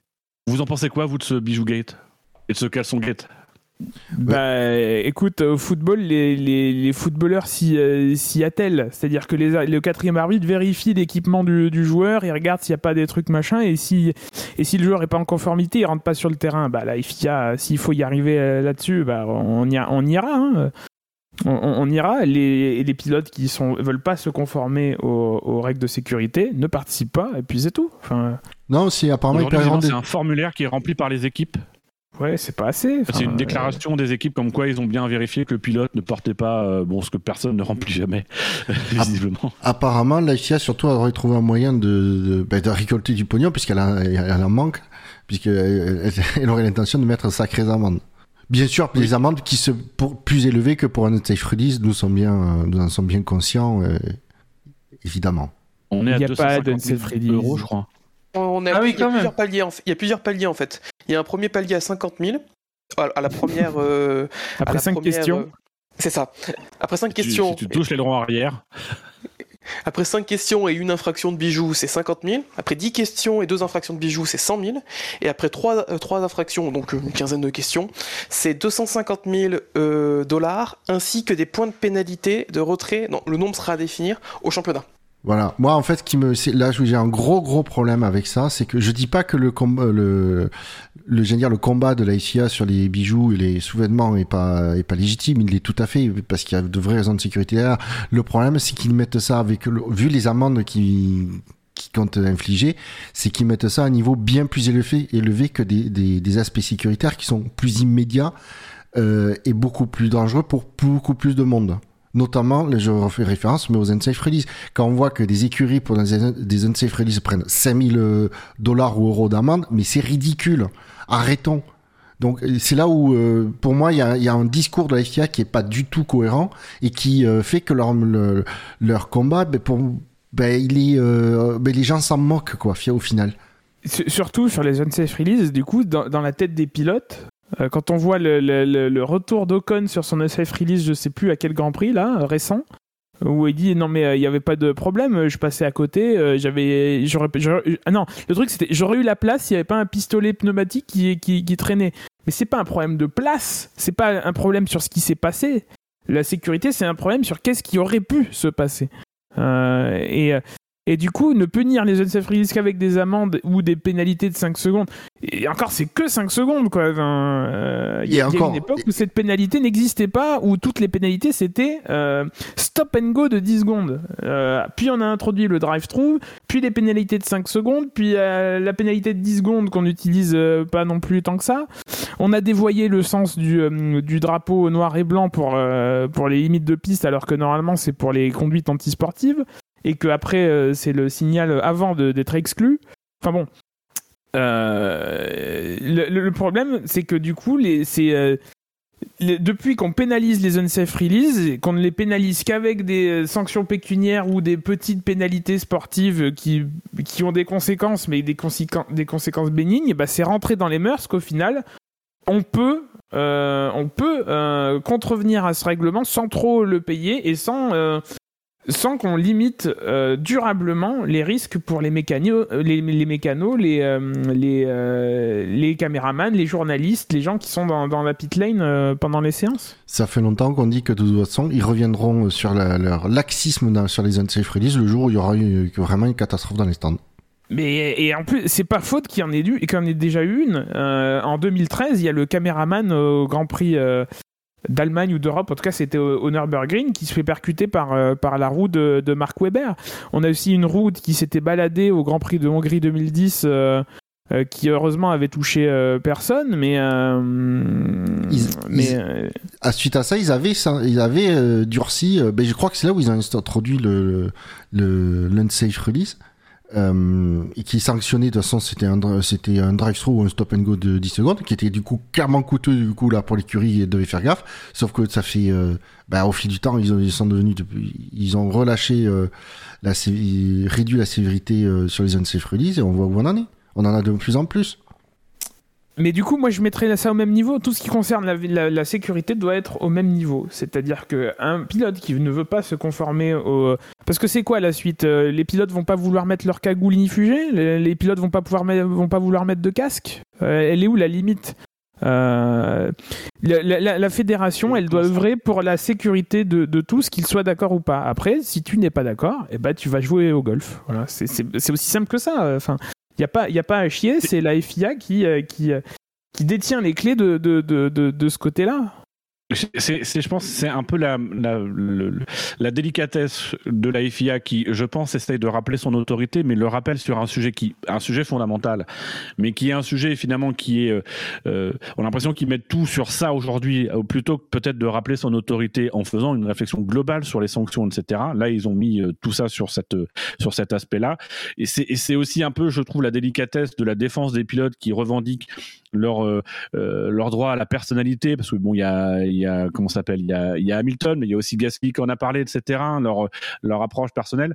Euh, c'est quand même contradictoire d'avoir rouspété sur la fin de saison dernière et l'application du règlement l'année dernière et là aujourd'hui de dire oui non mais sur des aspects comme ça aujourd'hui il faudrait euh, euh, quand même laisser un peu les pilotes s'exprimer etc oui mais non on est dans des aspects purement réglementaires et euh, bah, le règlement il est là pour te protéger euh, et que toi tu estimes que euh, ça te met pas en danger, c'est pas c'est pas la question en fait fondamentalement. Et je pense qu'à terme c'est quelque chose qui vise à discréditer aussi le discours des pilotes. Les pilotes se plaignent qu'on les écoute pas. Oui, mais commencez déjà peut-être aussi à voir à un moment donné euh, la position qui est de comprendre que l'instance elle est là entre guillemets pour vous protéger, même s'ils font du problème aussi, c'est peut-être que l'instance a eu à un moment donné euh, dans son discours, dans son raisonnement, euh, une forme de laxisme qui fait que tout ça c'est discrédité. Je pense que le gros problème c'est que ah bah pendant longtemps euh, il, rien n'était dit hein, donc. Euh... Et c'est typiquement, c'est typiquement ce que dit Hamilton aujourd'hui. Il dit, moi, ça fait 15 ans qu'on me dit rien. Ben oui, mais ça fait 15 ans que tu respectes pas le code sportif. Mais c'est la volonté aussi de la FIA et de la nouvelle direction de course de revenir au code sportif qui est le texte fondamental euh, de, de, de tout de toutes les compétitions sportives de la FIA, c'est pas bah, spécifique à la F1. Tu confonds avec la Bible. Ça a été le cas sur les lignes blanches, c'est le cas, euh, c'est le cas aujourd'hui sur euh, ce, point sur l'équipement des pilotes. Euh, il y a une volonté visiblement marquée de la FIA de rappeler que le fondamental de, de la F1, c'est fini en fait. le moment où la F1 faisait un peu ses ajustements et ses règles un peu à sa sauce, maintenant on revient aux fondamentaux, c'est le code sportif. Et ça va falloir que les pilotes le comprennent, c'est que bah, la F1 et, les pilotes qui sont ne sont pas des sports au-dessus des autres. Je pense qu'on fait chier. Alors, je ne suis pas sûr qu'on fasse chier dans les autres catégories les pilotes, mais euh, je pense que les pilotes jouent le jeu dans les autres catégories. Euh, là, du coup, ça devient quand même un, débat de riche. Euh, j'ai envie de dire quand même malgré tout. C'est une question de est-ce qu'on peut porter une montre ou pas. ouais, est-ce qu'il n'y a pas plus important Je pense qu'il y a vraiment cette tension là aujourd'hui je rajouterais, euh, pour euh, revenir sur l'argument des pilotes, sur le droit à la personnalité, etc., que, j'entends, euh, je rajouterais qu'être un sportif de haut niveau, ça demande des sacrifices. Ils en font beaucoup, certes, mais ne pas porter de boucle d'oreille, de montre dans l'exercice de, de, ta fonction me semble être un sacrifice à la portée des autres qu'ils font en termes d'hygiène de vie, etc. Enfin, c'est. c'est Rappelons que c'est juste quand ils sont dans la voiture. Hein. Oui, oui. Je veux dire, le reste du temps, euh, ils peuvent prendre, mettre ce qu'ils veulent, il hein, n'y a aucun souci. Hein. Ça, Mais on, ça dépend des bijoux, parce qu'il y a visiblement des bijoux qui sont plus difficiles à retirer que d'autres. oui, ça, oui, d'accord. On ne, on ne devient pas. Deux semaines. euh, Grand Prix même. Deux, deux Grand Prix, prix effectivement. Bon, je, je, je l'entends, mais euh, mais euh, mais ça fait partie du package, quoi. C'est c'est c'est c'est pas c'est pas c'est pas à la carte. Voilà, tu es sportif de haut niveau en Formule 1, il y a un règlement à respecter pour ta propre sécurité, parce que si tu te retrouves à être brûlé et à te retrouver avec une montre incrustée au poignet pour tout pour le restant de ta vie avec des morceaux de métal ou je sais pas trop quoi, enfin c'est ça doit pas être très cool, quoi. J'en sais rien. Je suis pas je suis pas je suis pas spécialiste en euh, en, euh, en fonte de Rolex, mais, euh, mais voilà. Je, c'est pour eux, faut qu'ils le comprennent, faut euh, et, et, et, une fois qu'ils seront qu'ils seront qui, qui, qui, seront plus pilotes, ils pourront faire ce qu'ils veulent de, de, de, leur corps et, et personne ne dira rien. C'est Romain Grosjean hein, qui, qui, a eu, euh, il, il, est ambassadeur de la F1 euh, ce week-end à Miami et euh, il a été interrogé sur cette question-là puisque finalement ce rappel a été fait aussi en lien avec l'accident de Grosjean à, Bahreïn. Et il a dit bah voilà moi je comprends les pilotes, moi je porte mon alliance, je porte la montre, je porte ma montre, il a donné même la marque, l'occasion de rappeler que sans sponsor, mais je porte mon alliance et effectivement il, il, a dit moi je comprends les pilotes, ça serait difficile pour moi de me priver euh, de mon alliance que les revenus aussi sur l'accident en disant bah voilà c'est l'alliance elle m'a aussi permis moi de de de, survivre finalement à, cet incident. Mais tu sens aussi dans son propos que, bon, voilà, c'est une espèce de fétiche, c'est quelque chose qui le rassure. C'est ce que dit aussi euh, Gasly, que lui, il aurait du mal, en fait, il a un bijou qui est religieux, il aurait du mal à s'en passer.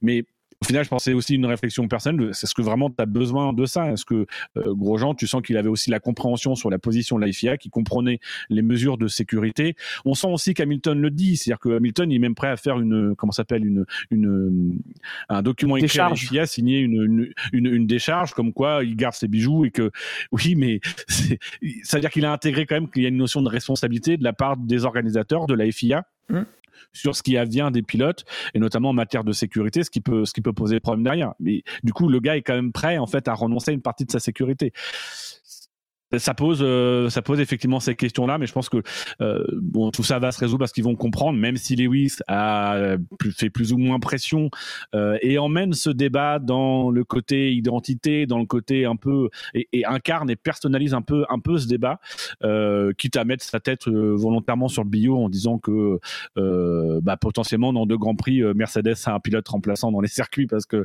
lui refusera de s'y plier. Bon, on a vu que ce week-end visiblement il s'y plus ou moins plié euh. Si je dis pas de bêtises, il a même fourni euh, un document prouvant que les, les bijoux qu'il portait, qui ne pouvaient pas être retirés aussi facilement, euh, ne posaient aucun souci dans le cadre de scanners ou de radio et qu'il avait déjà passé des scanners et des radios avec ces, avec ces piercings là et que du coup euh, pour lui ça ne posait pas de problème. Et que c'est pour ça qu'il refutait un peu cet argument de ouais mais c'est problématique en cas de radio parce qu'il expliquait que non et ça a jamais causé de problème par le passé et que il peut très bien aucun risque s'il fait un scanner ou une radio avec ces, ces bijoux là moi je comprends pas par contre la ICIA qu'en fait pour les montres ils introduisent pas une, une norme qui fasse c'est une certification euh, et du coup les ça histoire qu'ils fassent payer la certification aux fabricants de montres tu sais pour avoir un modèle qui résiste tu sais euh, homologué F1 je t'ai garanti qu'en plus les fabricants de montres derrière pour les vendre encore plus cher. Moi, je comprends pas, c'est les ingénieurs. Les ingénieurs dans les écuries, ils essayent de se battre pour virer 100 grammes de peinture et ils laissent les pilotes euh, porter une montre il sert à rien, ils peuvent pas regarder l'heure pendant qu'ils. Enfin... Oui, oui, mais il y a. Y a... ton identité quand tu portes une montre. Enfin, je suis désolé. ça fait partie des 80 kilos réglementaires du pilote. Oui, mais, mais les 100 grammes, ils pourraient les mettre plus bas dans le, dans le cockpit pour, pour baisser le centre de gravité. Ouais, peut-être qu'ils veulent un centre de gravité qui bouge légèrement avec les 20 grammes d'inertie de. Parce que les, les, montres que je pense notamment à Leclerc, euh, modèle qu'il a, ça fait. Elles sont. Oui, Leclerc, il a, une, il a une flic-flac, Leclerc. Oui, bah, maintenant il a plus rien, mais quand, avant quand il avait, euh, ça pesait c'est 20 ou 25 grammes la montre, donc c'est voilà, c'est. Bah, trop jeune. On, en, est à 25 grammes près. Hein. Je suis désolé, les ingénieurs sont, sont euh, à, ces niveaux-là.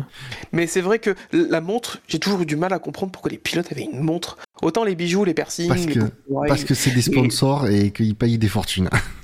soit ils ont une vraie montre sous le gant où il y a une fausse montre de dessinée. C'est ça, qui est génial. Par contre, ça pose une question. Est-ce que, euh, euh, est-ce que la, pièce porte-bonheur que Vettel glisse dans sa botte, dans sa chaussure droite, est-ce que c'est un bijou ou pas? Bah, C'est amovible. Ah, mais c'est pour ça qu'il spin Il a un truc dans la godasse Pour le coup, je pense que je pense qu'il faut il faut qu'il ait donné l'information, mais c'est un truc que tu peux retirer en cas d'examen. Alors après, la question de la sécurité de si ça brûle et que ça fond, là oui, pour le coup, du coup, faut la retirer. Mais bon, on a déjà eu des pilotes qui partaient avec leur téléphone portable aussi, donc euh, euh, ben voilà notre manière de rentrer dans ce Grand Prix de Miami. Euh, ça fait 1h15, messieurs, que nous sommes dans ce SAV d'actu. Nous allons passer. Émission d'actu, à Grand Prix? Nous allons passer au warm-up euh, et d'abord euh, bah, parler de ce, de ce nouveau circuit euh, de, de, Miami, circuit tracé autour du, du Hard Rock Stadium. Qu'en avez-vous pensé, messieurs, votre premier verdict de, de spectateur de ce, de ce circuit international de Miami? Bah, Déjà, il fait pas parking. Non. Il fait beaucoup moins, il fait moins parking que le Paul Ricard, pour dire. Ouais, ouais, il fait moins parking que d'autres grands, d'autres pistes. Non, mais tu peux citer le Paul Ricard. Hein. Ou, non, et c'est vrai que. Russie, euh, Sochi, par exemple.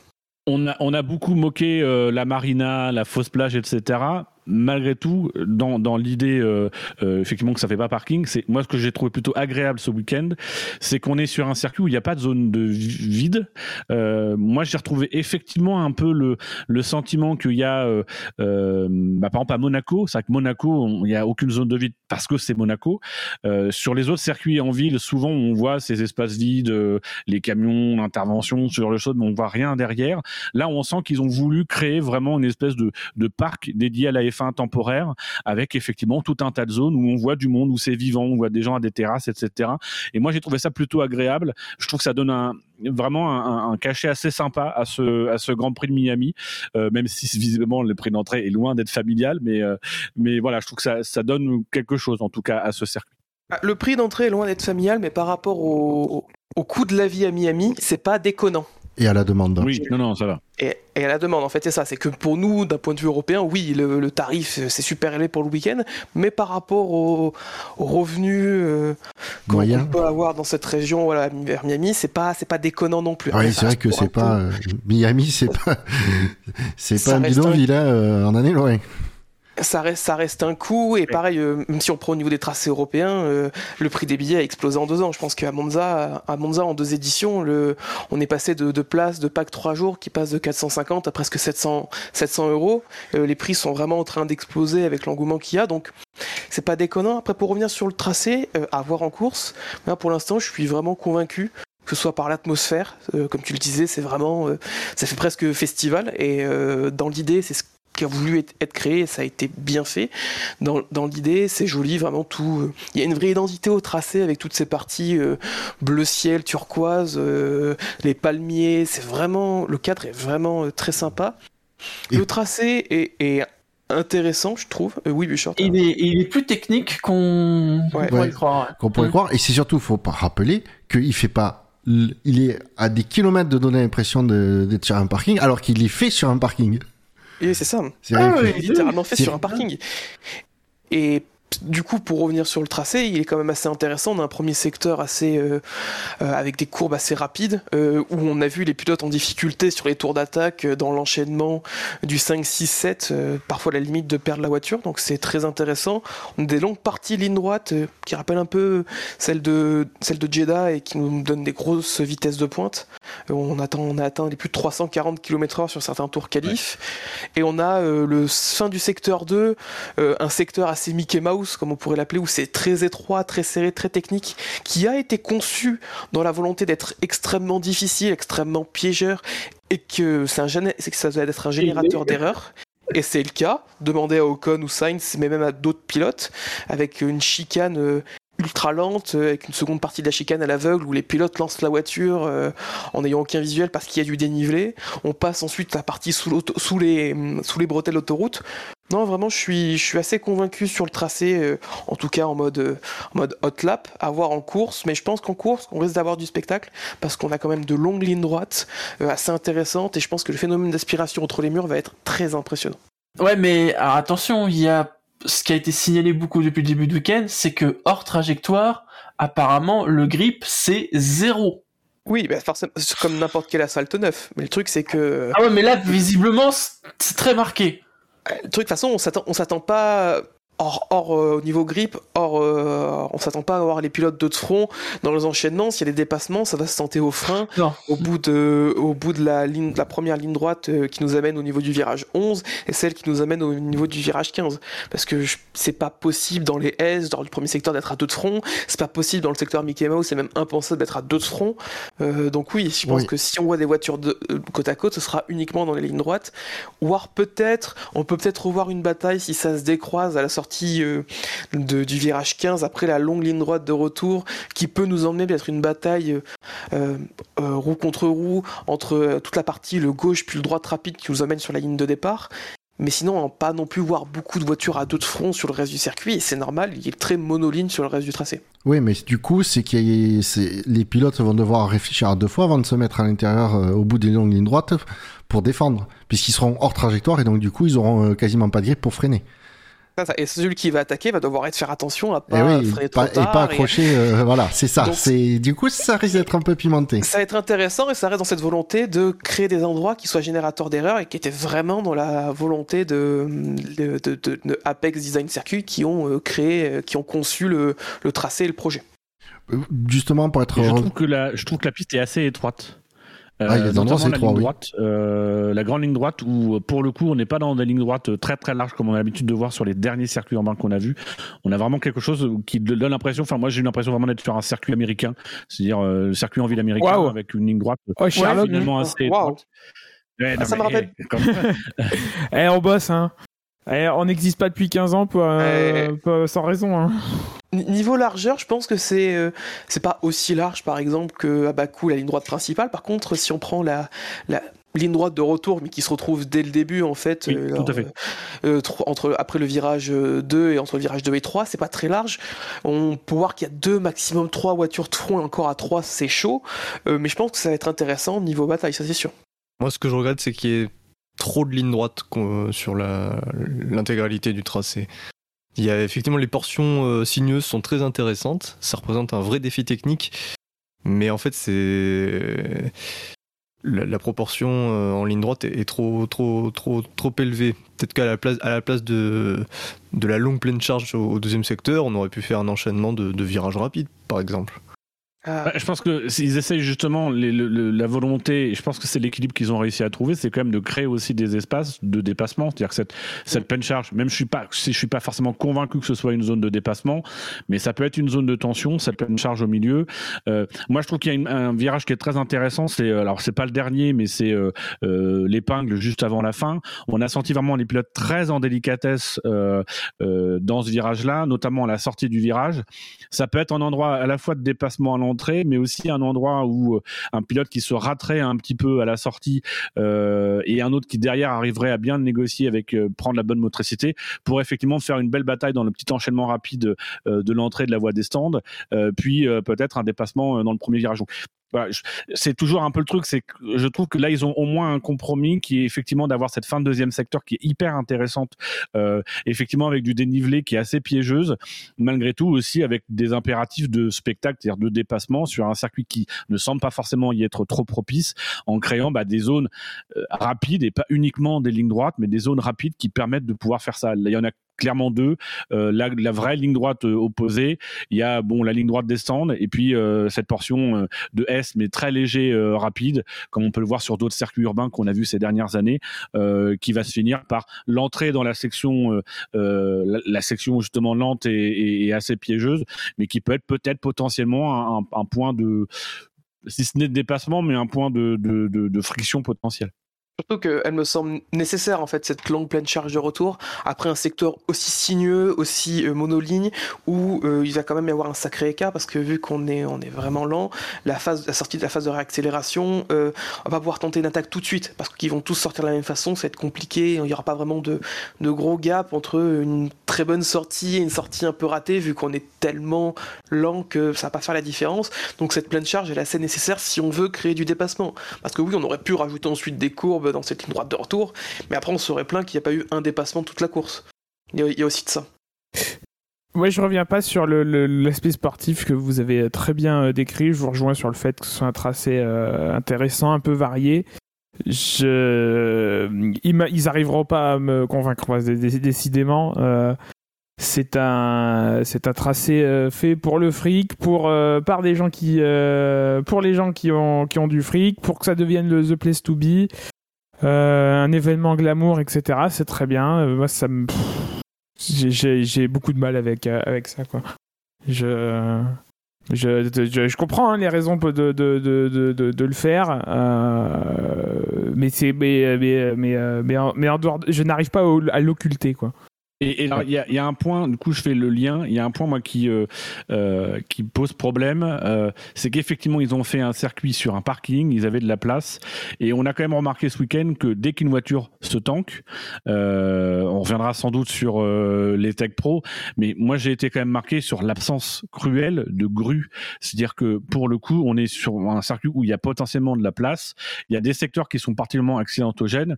On a quand même eu des drapeaux rouges qui ont été très très long euh, en raison simplement de, de l'évacuation et notamment euh, là en, qualification ou en essai libre, c'est en essai libre, l'accident de Ocon, euh, la grue ils sont allés la chercher 200 ou 300 mètres après, alors que en fait derrière le mur il y a rien. Donc derrière le mur, on aurait très bien pu mettre dans cet endroit-là une grue sur vérin qui aurait pu permettre d'évacuer plus rapidement les monoplaces et permettre de fluidifier les choses.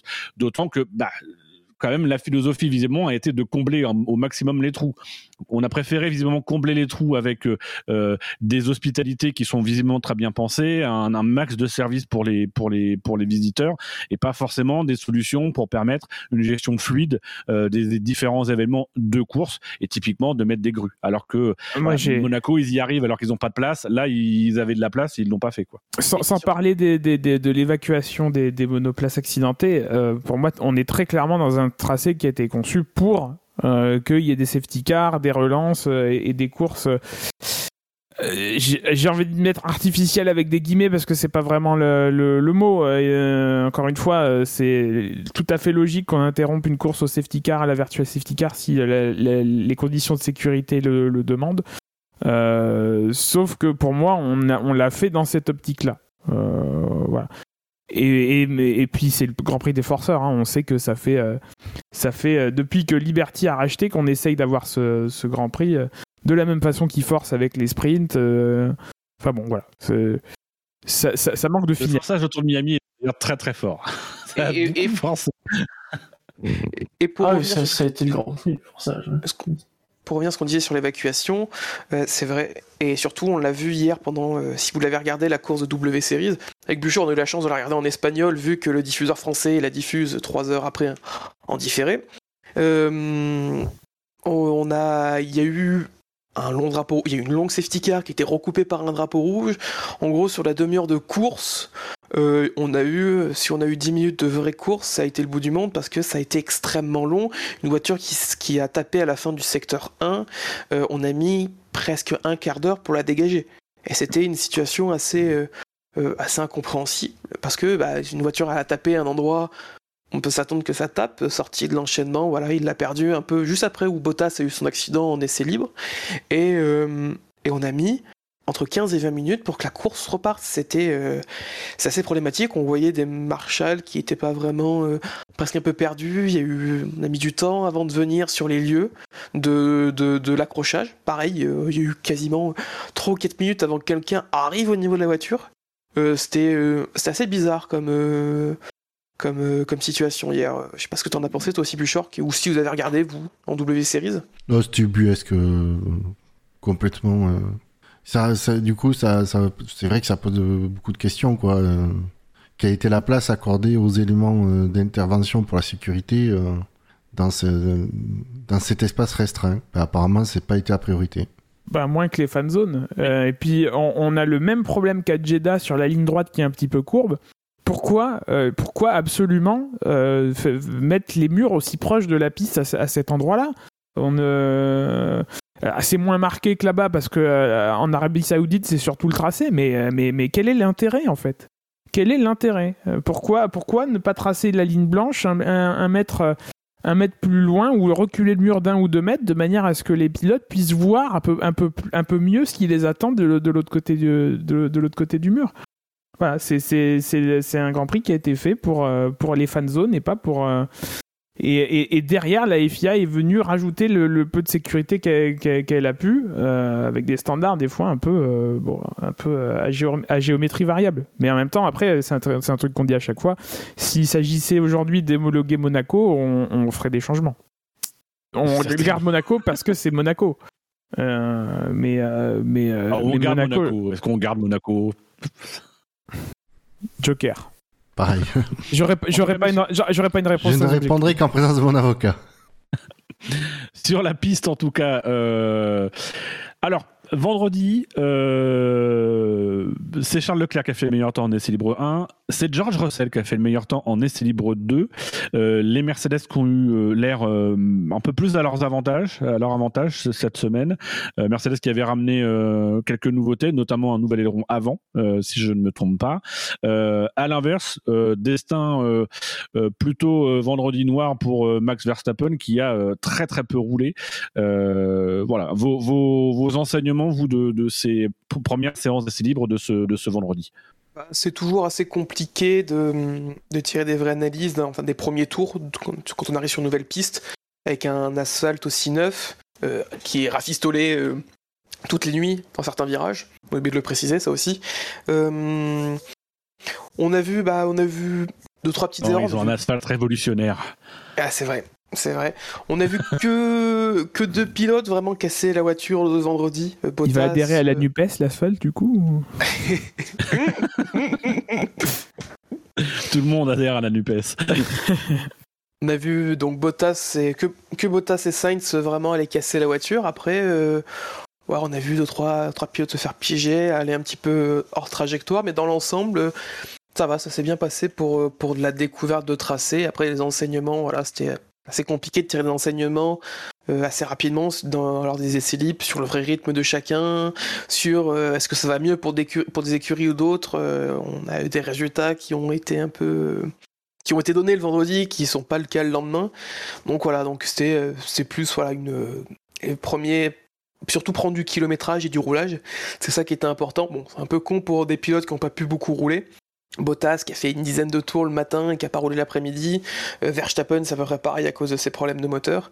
Donc euh, oui, c'était surtout voilà, c'était euh, engranger du kilomètre. On a vu beaucoup de pilotes sortir dès le début de la, hum, la première séance d'essai pour aller rouler parce que voilà, il y avait, il faut découvrir le tracé, il faut apprendre le tracé. Surtout pour un tracé qui semble assez technique entre les murs, il n'y a pas forcément la place pour l'erreur et parce que les murs sont vite là quoi. Évidemment, aussi un, peu compliqué en ce qui concerne euh, la gestion euh, du trafic, puisque euh, il y a eu quand même pas mal d'incidents qui ont été notés pour, pour blocage. notamment, on peut évoquer le cas de Verstappen hein, en essai libre 2, qui a un problème et bon, bah, il sait pas trop où se mettre et on passe pas loin d'un accident avec Stroll, je crois. voilà, ça a été évidemment assez compliqué pour tout le monde de savoir où se mettre pour ne pas gêner. voilà.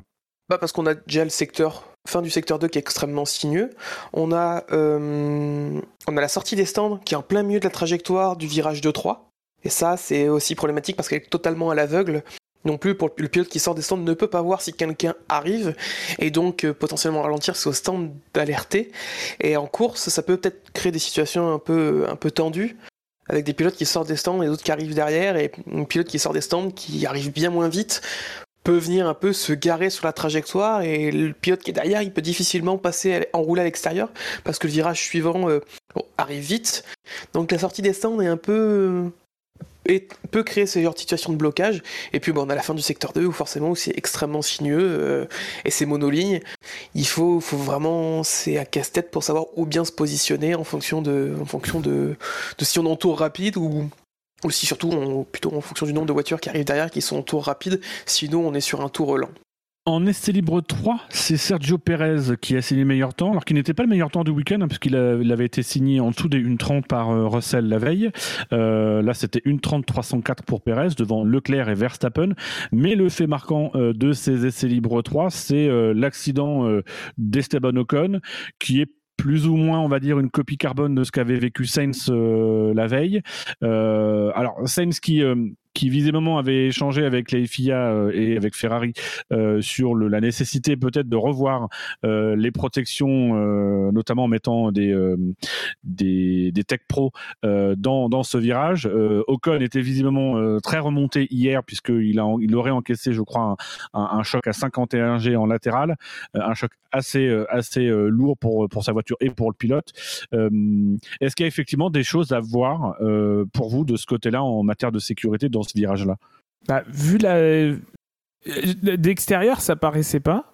Donc c'est preuve que quand il y a des parce qu'il me semble que c'est plus que le choc de Schumacher à, à, Jeddah euh, non, c'était dans les 60, 60, 70 Schumacher, mais 51G, c'est autant, parce qu'on nous l'a rabâché à longueur de, de, journée pendant un moment, c'est autant que l'accident de Verstappen à Silverstone, qui pourtant arrive deux fois plus vite, au moins deux fois plus vite, mais qui tape dans les pneus.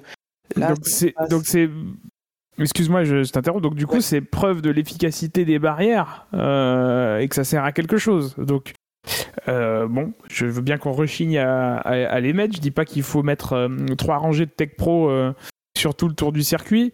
mais vous l'avez dit tout à l'heure, on l'a dit tout à l'heure, il y a des zones accidentogènes, et c'est des zones à protéger. Enfin, ça me paraît assez évident que que euh, même si euh, la vitesse euh, est relativement faible, un choc à 51 G à cette vitesse, bah, c'est problématique.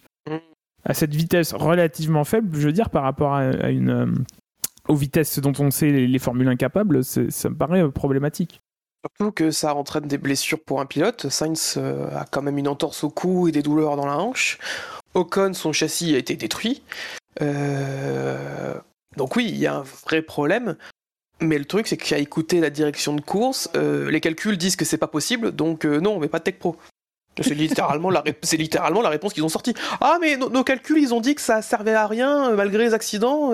donc non, les calculs disent qu'on peut pas se blesser, donc il y aura pas de Tech Pro. Ah. Avec l'argument apporté aussi que si on rajoute une rangée de Tech Pro, la piste serait trop étroite. Trop étroite même. Mais il n'y a rien derrière. Donc... il repousse le mur. Alors après, bah oui. Euh, je veux bien entendre ça, mais ça veut dire qu'au prochain Grand Prix, par contre, il faut qu'il y ait des mesures qui soient prises. Euh, tu peux pas repousser le mur, ok, les je veux bien comprendre, même si je pense qu'il y a de la marge, euh, au moins pour mettre une rangée de, de, Tech Pro, hein, essayer, essayer en tout cas de montrer que tu as compris qu'il y a un problème et que tu essayes de le résoudre. Mais par contre, c'est-à-dire qu'au prochain Grand Prix, il faut que cette section-là soit un peu révisée, tu recules le mur de 1 mètre, il y a que de la pousse derrière, et tu mets, euh, tu mets des Tech Pro. Quoi. Non, mais c'est un parking très spécial. Euh, les murs vont rester de manière permanente pour protéger les voitures. Euh, et euh, non, mais c'est clair que c'est risible, quoi. Enfin, un Grand Prix. Il y, a même eu. En matière de sécurité, il y a même eu un, rappel des autorités locales concernant les médias euh, et une menace de la FIA euh, à l'intention des journalistes, puisque euh, visiblement certains membres des médias sont allés sur les sections d'autoroute qui étaient proches du circuit, etc. Et il, a été rappelé par la FIA que c'était c'était un délit fédéral en Floride et que du coup toute personne qui serait prise sur les bretelles d'autoroute serait automatiquement euh, exclu du paddock. Donc voilà, c'est quand même des petites choses à régler. Parce que c'est quand même pas normal que les, journalistes aient pu accéder à des sections d'autoroute, par exemple. Mais c'est le premier Grand Prix, il faut, tirer les enseignements, mais vite. Faut que jeunesse se fasse. Euh, on passe aux qualifications, messieurs? Allez. il serait temps. Mm-hmm. Et à la Q1, euh, à la Q1, à laquelle n'a pas participé Esteban Ocon, qui devra, semble-t-il, prendre euh, le départ du Grand Prix. Hein, euh, il sera repêché par les commissaires sans problème, je crois même qu'ils l'ont déjà annoncé. Ont été éliminés en Q1 euh, Kevin Magnussen, qui partira 16e, Guan Yu qui partira 17e, Alexander Albon, assez surprenamment, qui ne partira que 18e, devant Nicolas Latifi. À noter que le meilleur temps a été signé par Charles Leclerc en 1.29 474. Des surprises dans, ces éliminés de la Q1, messieurs? Joe? Joe qui s'est fait euh, sortir à cause du trafic, parce qu'il était sur un gros tour, il avait une bonne avance à la sortie du deuxième secteur qui lui assurait largement le passage en Q2, et il est arrivé au bout de la ligne droite sur un parking de voitures euh, totalement désordonné, qui préparaient leur tour alors que lui arrivait sur un tour rapide. Il a été obligé de couper son effort, du coup, il n'a pas pu passer parce que ses batteries étaient vides et il n'a pas eu le temps de relancer euh, un vrai tour, euh, un vrai tour rapide. Du coup, ça l'a éliminé. Et silence radio de euh, la direction de course sur cet incident-là où on a on voit une Red Bull, je sais plus si c'est Perez ou Verstappen, ainsi qu'une Haas et une McLaren le bloquer en fait, être totalement désorganisé sur la route alors que lui arrivait à plus de 300, 320, 330 km/h sur une grosse zone de freinage et rien rien alors que euh, on verra plus tard il avait euh, la voiture avait du rythme et il aurait pu faire un bien meilleur résultat et à cause du trafic il se retrouve 17ème et en plus il n'y a même pas d'enquête sur les autres et c'est assez incompréhensible Je vais faire un mauvais jeu, mais. En général, je, les ai trouvés très cool hein, ce week-end, la FIA, sur ça. Oui, euh, mais je pense qu'ils étaient trop, trop occupés à vérifier les caleçons et les bijoux des pilotes. Il y, a un, y a un unsafe release en tout début, c'est quasiment la première action des essais libres 1, c'est un unsafe release. Je sais même pas ah s'il y a eu une sanction derrière. Non, ça, a juste été noté, on il n'y a pas eu d'investigation derrière. Un unsafe release, un essai libre 1, mais qu'est-ce que tu veux qu'il y ait des sanctions? Il faudrait encore qu'il y ait de la casse de carbone. S'il y avait encore eu du carbone cassé, peut-être que les, commissaires se seraient penchés sur la question et auraient ouvert, une enquête. Mais là, mon pauvre Dino. Bah, les commissaires, ils l'ont noté, ils ont mis 15 euh, sur 20. C'était un bon unsafe release. c'est vrai que c'est comme ça qu'il faut voir quand ils notent des incidents. C'est bon alors, mais combien? Euh... Peut mieux faire. Par contre, le... on s'est rendu compte que euh, le peloton euh, est vraiment très dense. Il n'y a pas d'équipe larguée. les Williams qui sont la dernière force, mais vraiment, ils sont juste derrière. Hein. Ils sont pas loin, ils sont à 2 dixièmes de Magnussen, 4, 4 dixièmes de, d'une Alfa Romeo. Enfin voilà, ils sont dans le, dans le groupe. Euh, grosse, gros gap, gros, grosse perte des Aston Martin sur le, sur le week-end. Et comme on a une, une piste qui s'améliorait vraiment au fil des passages, ben c'était vraiment les, les, derniers qui arrivaient à faire un tour qui, qui pouvaient le mieux s'en sortir. Donc c'était très intéressant à suivre. Hein. Ouais, les Williams, c'est plus Albon moi qui m'a. Latifi m'a pas déçu parce que j'attends rien de, j'attends rien de lui. Euh, c'est plus Albon que je voyais passer en, en Q2. Euh, mais il se loupe dans sa dernière euh, tentative. Au début, moi, je crois que, euh, en fait, il, comme il passe sous le drapeau à damier juste au zéro, j'ai l'impression qu'il j'avais eu l'impression qu'il y avait un problème de communication entre les, entre le, pilote et l'écurie. Et en fait, non, c'est sa dernière tentative qui, où, il améliore pas parce qu'il se rate avant l'avant-dernière ligne droite. Pour pour quantifier en chiffres ce que disait euh, Bilou, et c'est vrai que j'avais pas fait gaffe, mais il y a moins de deux secondes entre, en Q1 entre Charles Leclerc premier et Latifi 19e, et il y a une seconde entre le Hamilton 5e et Latifi 19e. Une seconde seulement. Ouais pour dire bah, Qui a eu chaud, euh, qui a eu chaud tout le long de cette euh, cette Q1 et pour même pour rester sur le sur le, le, peloton serré, euh, si je dis pas de bêtises, en, Q2 on était à une seconde 2 ou une, une seconde 2 entre le premier et le dernier de la Q2. C'est c'est assez fou sur un début de réglementation. Bah ça, ça rappelle 2009. 2009 hein. mm. aussi des débuts de nouvelles réglementations, des écarts extrêmement faibles. Ça fait du bien de voir toutes les équipes dans le coup. Il y en a aucune qui est larguée en fait. C'est ça. Bah, euh, pour preuve, euh, c'est, je crois, la première fois de l'histoire de l'histoire de la F1 que après quatre courses, on a eu des écuries qui ont marqué, toutes les écuries ont au moins marqué un point. Ouais. On passe donc en Q2, messieurs. En Q2, euh, le meilleur temps a été réalisé par Max, euh, non, par Charles Leclerc euh, en 1.29 130. on s'approchait déjà de la. C'est l'inconscient qui parle. 29. oui, je suis désolé, moi je pense que la Belgique. mais les éliminés en Q2 étaient dans l'ordre de la 11e à la 15e position. Fernand Alonso, comme dirait Gaëtan Vigneron. non, non, Gaëtan Vigneron, il dit Fernando Alonso, mais quand il parle juste euh, de Fernando, il dit pas Fernando, il dit Fernand. Euh, voilà. Nous avions euh, George Russell qui s'est qui s'est raté. non, George Russell, du coup. Sébastien Vettel, Daniel Ricciardo.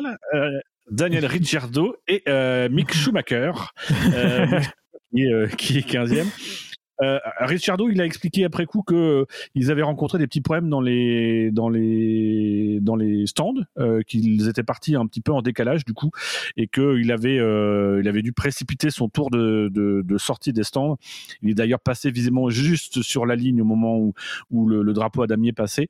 Et du coup, bah, ça, ça a quand même entamé ses, ses chances. En tout cas, c'est l'explication qu'il a donnée euh, pour expliquer cette élimination en, en Q2. D'autres commentaires sur bah, sur, Ricardo, il prend. Euh, sur le chrono, il prend quand même une petite pilule par Norris qui va chercher le troisième temps alors qu'il était dans la zone euh, euh, dangereuse. Et Ricardo, bah, il est 14e à 7 dixièmes de son coéquipier. Donc il s'est expliqué par, voilà, par la précipitation. Voilà. Mais c'est vrai que ça, 7 dixièmes, ça fait quand même mal. Et surtout, bah, 7 dixièmes, bah, c'est beaucoup de place en Q2 de différence.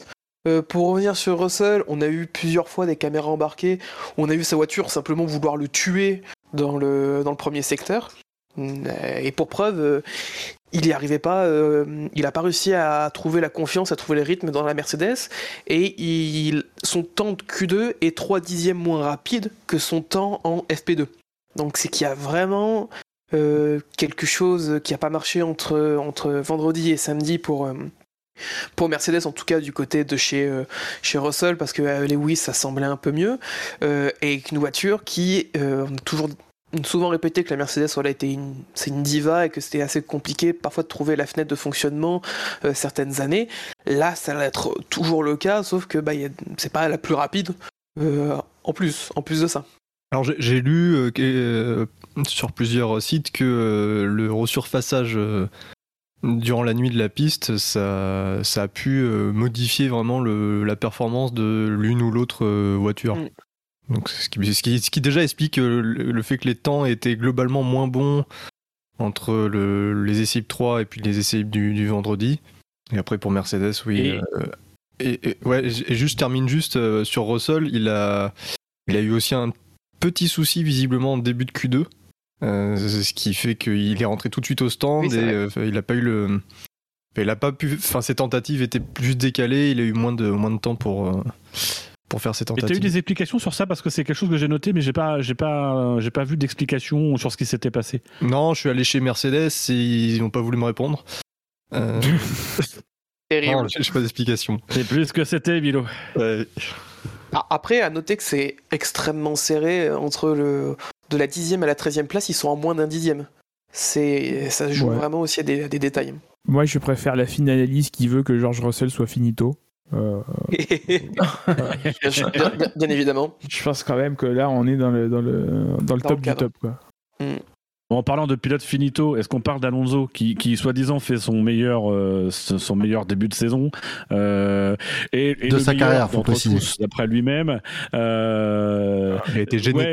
et, et, du coup, qui fait sa, sa meilleure onzième place de sa carrière. Alors que on, ah, Mister Eleven.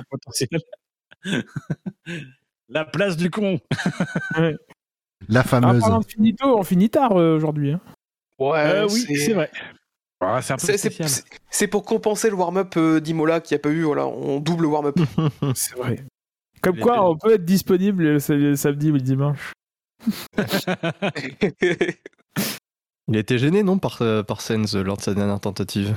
Oui, mais il y a pareil, on dit l'incident a été noté, puis on a dit euh, non, pas d'investigation. Dans les 5 minutes après que l'incident a été noté. Bilo, toi qui as eu accès aux notes, ils ont mis combien? Ah, ils, ont mis, ils ont mis 12 parce que c'était il pouvait mieux gêner. Là, il, lui fait faire la 11 le 11e temps, il aurait pu faire 15e Alonso, donc le, le gênage n'était pas important. Mais c'est dommage pour lui. Juste pour ajouter, belle surprise en Q2, euh, Stroll qui passe. Oui, mais je voulais pas en parler. Euh... Ah. ah Vous aurez remarqué qu'on a parlé d'un certain nombre de pilotes, mais pas euh, d'un pilote ah. allemand, Mick, Schumacher, évidemment. Il a juste loupé la corde dans, dans la chicane, et ça coûtait le dixième qu'il fallait pour, pour passer, c'est dommage. Ça, c'est le caleçon au-dessus de la combi, ça, ça gêne euh, pour bien bouger les jambes. Oui. Mais pour Alonso, c'est vraiment dommage parce que il a montré de la grosse performance tout le week-end. Euh, il aura le des pneus. Alors, sixième temps en Q1, donc euh, à, à quelques millièmes de la cinquième place. Donc euh, bon, c'est dommage, il y avait mieux à faire. Et donc en Q3, messieurs, euh, on va remonter la grille. Nous avons Lance Stroll qui partira à dixième à côté de Yuki Tsunoda. En quatrième ligne, nous aurons Pierre Gasly qui euh, devancera euh, Lando Norris. Là, on est passé dans la barre de la minute 29. En troisième ligne, nous retrouverons deux compères qui se connaissent bien. Valtteri Bottas devancera sur sa modeste Alfa Romeo l'ogre Lewis Hamilton sur sa surpuissante, Mercedes. en deuxième ligne, en deuxième ligne, nous avons les pilotes euh, Red Bull dans l'ordre attendu, hein, Verstappen devant Perez. Et enfin, ce sera une première ligne toute rouge euh, pour deux pilotes euh, en plus de Verstappen qui sont passés sous la barre de la 1.28. C'est Charles Leclerc qui partira en pôle avec un temps de 1.28 796 devant Carlos Sainz. Charles une, une Charles Saint, tout à fait.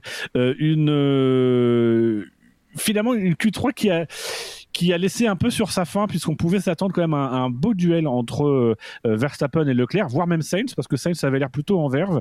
Et au final, Verstappen se rate dans sa dernière tentative, et, du coup. dès le virage 5, donc c'est. suspense. On, l'a quand même eu avec le... le meilleur début de, de, tour. Hein, c'est le meilleur 4 premiers virages. Ah, c'est les meilleurs quatre premiers virages de l'histoire de la qualification, hein, ça c'est sûr. C'est une déception de voir les deux Ferrari sur la première ligne sans suspense. Enfin, c'était très dur. Moi, j'ai mal dormi derrière. Et avec un tour pas foufou de Leclerc. Non. Le tour il pas de Leclerc et pas, même lui le dit, c'est pas, c'est ça que c'est pas un tour qui est, qui est génialissime. Bon, on, sent que c'est, je pense que c'était un peu pareil. Même le tour 53 d'Imola était meilleur. Ça. tu veux dire le tour de piste ou le tour sur lui-même Le tour sur lui-même. Non, mais j'ai l'impression que c'est un circuit sur lequel c'est très compliqué de faire le, tour euh, parfait, quoi. De tout aligner. Bah, il y a un vrai compromis à trouver. Hein. Parce qu'il y a quand même effectivement cette portion euh, très très sinueuse et technique. Euh, avec les portions plus rapides, il faut réussir à trouver le bon équilibre. Et on a senti que, euh, qui plus est avec la piste qui est encore fraîche, que effectivement l'adhérence était difficile à trouver, la traction était difficile à trouver, et que c'était, on a que de, de, temps en temps, ça marchait quand même pas mal sur des œufs. des œufs au plat ou des œufs brouillés? Ah bah, des œufs brouillés évidemment. Après, on, est à la Floride. Rappelons que la Floride, c'est un état de personnes âgées, donc il faut évidemment des œufs brouillés, c'est plus ah facile. Bah, c'est pour ça qu'il y a Reed hein, dans, le, dans Floride. Tout à fait. Mais on non, c'était Floparide. Non, mais tu connaîtrais pas des gens qui pondent des œufs, du coup je... T'es chiant. je connais une personne qui pond des œufs. D'accord. Arrobas dinoscope. Et. Euh... On a quand même eu un, combat pour la qualif, même s'il n'est pas allé jusqu'au bout avec la tentative avortée de Verstappen. Mais la, première, euh, le premier run de tous, euh, c'est un, gros duel parce que les trois, c'est-à-dire les deux pilotes Ferrari et Verstappen, se tiennent en moins d'un dixième lors de cette tentative. Et lors de la seconde tentative, effectivement, euh, Verstappen se loupe au, bout de quatre virages, mais il y a Leclerc et Sens qui sont quasiment dans les mêmes chronos après le deuxième secteur. Donc on avait quand même un, beau, un beau combat, une belle lutte pour la pole position et Leclerc a fait la différence sur le dernier secteur. Mais de manière très différente, ouais. Ils ont, euh, euh, c'est pas, euh, il y a le, la comparatif comme d'habitude, enfin comme d'habitude, non, pas forcément, mais quand c'est pertinent, ils le font sur le compte YouTube de la F1. Et là, ils l'ont publié et on voit qu'effectivement, c'est à des endroits très différents. Enfin, il n'y a pas un seul secteur où ils ont le même chrono. Leclerc et, et, Sainz sur leur meilleure tentative, donc donc euh, allez voir ça. Puis c'est gratuit, c'est rare avec la, F, 1 ça. Mais dans l'histoire, je pense que. du coup, c'est la 12 Juste pour revenir, mais dans l'histoire, mm, au final, je pense que Verstappen euh, vaut mieux qu'il soit troisième que deuxième. J'ai peur que le côté droit de la piste au départ soit euh, très sale et du coup la motricité très compliquée à, trouver. Elle est où la pole d'ailleurs? Elle est à droite ou à gauche? Il me semble qu'elle est à gauche. C'est logique, à chaque, fois, la pole est... à chaque fois la est plutôt sur Natacha Boluni non, mais la pole à gauche, c'est un signe de victoire. Euh... Notez que ça va être intéressant pour le départ. Pour, pour, le départ, euh, parce qu'on parlait qu'il n'y avait pas de grippe hors trajectoire du tout. Euh, ceux qui partent de mauvais côté de la piste, euh, en espérant qu'ils ne restent pas totalement arrêtés sur la grille de départ. Il y a ce risque-là. Et, un départ qui est très court. Le premier virage arrive très très vite. Oui. Ouais, ça c'est dommage, ça. C'est chiant. Oh, je sais pas. Non, parce que ce qui est, pas mal, c'est que bah, le premier virage est, plutôt. Moi, le premier virage, il me fait un peu penser à ce circuit qu'ouvre la saison en IndyCar. Euh, Saint-Petersburg. Saint-Pétersbourg, effectivement. Par ailleurs. Euh, en Floride, euh, par ailleurs, tout à fait. Euh, non, Fab n'est plus là. Du coup, pas besoin de répéter. non, pas en Russie, l'autre Saint-Pétersbourg. Ah. Mais, mais du coup, après, il y a cet enchaînement rapide où ça peut, ça peut se tenir. Donc, le premier virage va pas forcément faire, le, enfin, va pas forcément faire la différence, mais ça peut suivre assez, assez longtemps. Donc, donc à voir. Moi, cet enchaînement rapide me fait peur pour le dé Pardon, je fais, donne ta stat. non, mais vas-y, vas-y, t'inquiète. Non, non, mais après, on parlera, on parlera de la course. On parlera de la course après, en fait. C'est moi qui étais hors Donc, c'était la douzième pole de Charles Leclerc, euh, ce qui en fait le cinquième pilote ex aequo euh, au nombre de pôles chez Ferrari. Petite statistique qui, voilà, euh, c'est ex aequo avec, avec Sébastien Vettel, évidemment. voilà, la troisième pole depuis le début de saison. Justement, euh, Gus Gus, tu l'abordais. Quels seraient vos pronostics, messieurs, pour la course? Déjà, est-ce qu'il va y avoir de l'action? Est-ce qu'on va pas se faire un petit peu chier? Et puis, bah, éventuellement, votre, votre podium. On va se faire chier pendant les 12 safety cars. Euh, moi, comme j'allais le dire, c'est l'enchaînement 3-4 au départ, la 2-3-4 qui me fait un peu peur. Euh, c'est-à-dire que si t'en as, en as un qui, au début de peloton, part à la faute, derrière, t'as 10, 10 ou 15 bagnoles qui arrivent, qui arrivent à, à fond, quoi. Bon. Euh... Eh ben, Vettel partira 15e, donc ça va, on est à l'abri. Ah, il part 15e Non, il part 13e. Il part 13e. Il part 13e. Ne le mets pas plus bas que terre. Du coup, il n'y aura pas de faute en début de peloton. Il est déjà pas bien. Ah ouais. ben non, il n'y est pas. On a Valtteri Blo euh, Bottas qui est. Oh putain, le. je dis, je dire Blocas qui Valtteri Bottas qui part, qui part cinquième. Alors. D'ailleurs, sinon on va avoir un combat des Ferrari contre les v... la VMAX des Red Bull, quoi. Les Ferrari sont plus rapides, largement. Ben, on va surtout aussi espérer que Sainz reste dans le, dans le combat pour, euh, pour que Ferrari puisse se battre à 2 contre 2 euh, face au Red Bull. Surtout y avoir le, le, combat RB contre RBPT. Ah, ça oui, aussi. Oui, surtout qu'il fait chaud en Floride et apparemment euh, il n'aime pas trop la chaleur ce moteur. N'oublions pas les risques de. Il reste, il y a encore quelques risques de pluie pour la fenêtre du départ, qui a eu un gros orage hier soir qui a rincé la piste aussi. Donc on voir aussi fonction comment euh, euh, comment le, l'asphalte va réagir à, cet épisode de pluie. Peut-être qu'on va arriver qu'il va plus y avoir aucun grip euh, maintenant pour la course. Alors s'il pleut, ça risque d'être assez fantastique. Donc donc il y a aussi cette cette, hypothèse là de, de, conditions de grip qui sont très faibles, avec un risque de pluie pour la fenêtre 14h 16h au niveau de la météo, sachant que le départ est à 15h30 heure locale. Ah c'est pas à 22h30 ah, c'est c'est 21h30 la française. Il y a un truc qui... Voilà. Oui, heure, horaire. heure valencienne, c'est... Euh, enfin, Val valençoise, c'est 22h30 peut-être. Ah là là, terrible. terrible. Valentinoise. Non, mais il y a ah. risque, ouais, effectivement, euh, il y a risque de pluie, mais il y a risque de safety car et de drapeau rouge, donc... Euh. Je pense que ouais, si ça tape, on va bouffer un drapeau rouge parce que on perdra pas 10 ou 15 tours sous safety car parce que ça semble être le temps qu'il faut pour dégager une voiture. Ouais. Donc Leclerc, Verstappen, Hamilton. Voilà. Il faut Leclerc, Leclerc, Pérez, Bottas. Moi, du moment que Leclerc gagne, je signe. C'est pas un pronostic, monsieur. En bas à droite, vous paraffez toutes les pages, s'il vous plaît. pas de problème. Non, je fais, moi, je fais plus de pronostics. Moi, je vois Sainz, Hamilton, Bottas. C'est comme les gens qui donnent. Oh, joli. Entre les RBPT et puis oh, je vois bien Leclerc faire une bêtise. Euh. C'est pas RBPT, c'est un pronostic tout pété ce que tu viens ouais. ouais. bah. Comme le moteur. Là, c'est une course où franchement, euh, c'est difficile de, de, voir comment ça va se passer. Parce qu'en plus, on n'en a pas parlé, mais la dégradation des pneus, euh, faudra faire attention aussi. La dégradation de la piste aussi. Faudra y faire attention parce qu'apparemment ça. oui, oui j'ai l'impression que la piste va se dégrader plus vite que les pneus sur cette course. voilà. des morceaux de carbone, des morceaux de pneus, des morceaux de piste. Peut-être des crevaisons, des, voilà, des, pneus qui s'usent très vite, euh, plus les secteurs, euh, enfin les, les, portions sinueuses très difficiles. Euh, on n'est pas à l'abri d'une course vraiment, euh, vraiment foutoir. J'ai pas regardé la course des W euh, Series là. Ça a été un bon... le peu que ça a roulé, ça, c'était un bon, c'était un bon festival. Ouais. Donc, euh, moi je pense que ça va être un bordel. Ouais, pour revenir sur les crevaisons, on a vu en essai libre un ou deux, je sais plus, bah, un Sainz qui était parti en tête à queue et qui a eu une crevaison directement à cause du du plat qu'il a fait hors piste avec avec le le revêtement style Paul Ricard.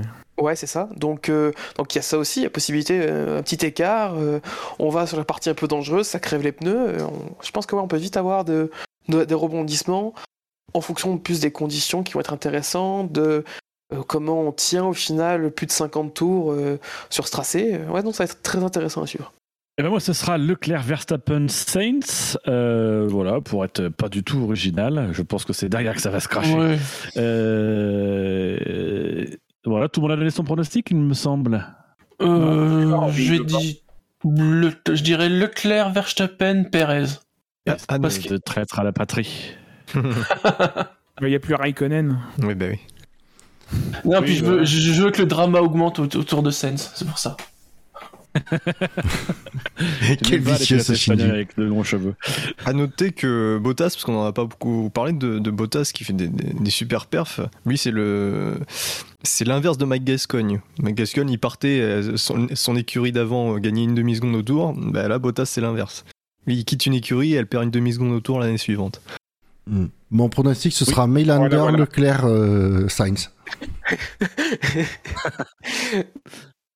Victoire Mercedes Waouh Joli. En rouge, du coup, c'est un compromis. non, non, c'est oui, Mercedes. C'est Mercedes. Oui, mais elle est rouge. Les rouges, c'est très bien. Euh, ben voilà, du coup, écoutez, on, a, on en a fini avec ce warm-up. Euh, Déjà là, on est bien chaud, du coup. C'est bien, c'est bien, on est bien warm-upé.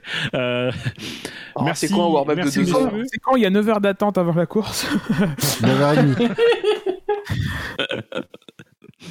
Donc on rappelle effectivement départ de la course 21h30 euh, voilà sur toutes vos plateformes préférées. C'est possible qu'il y en a plus ça serait bien.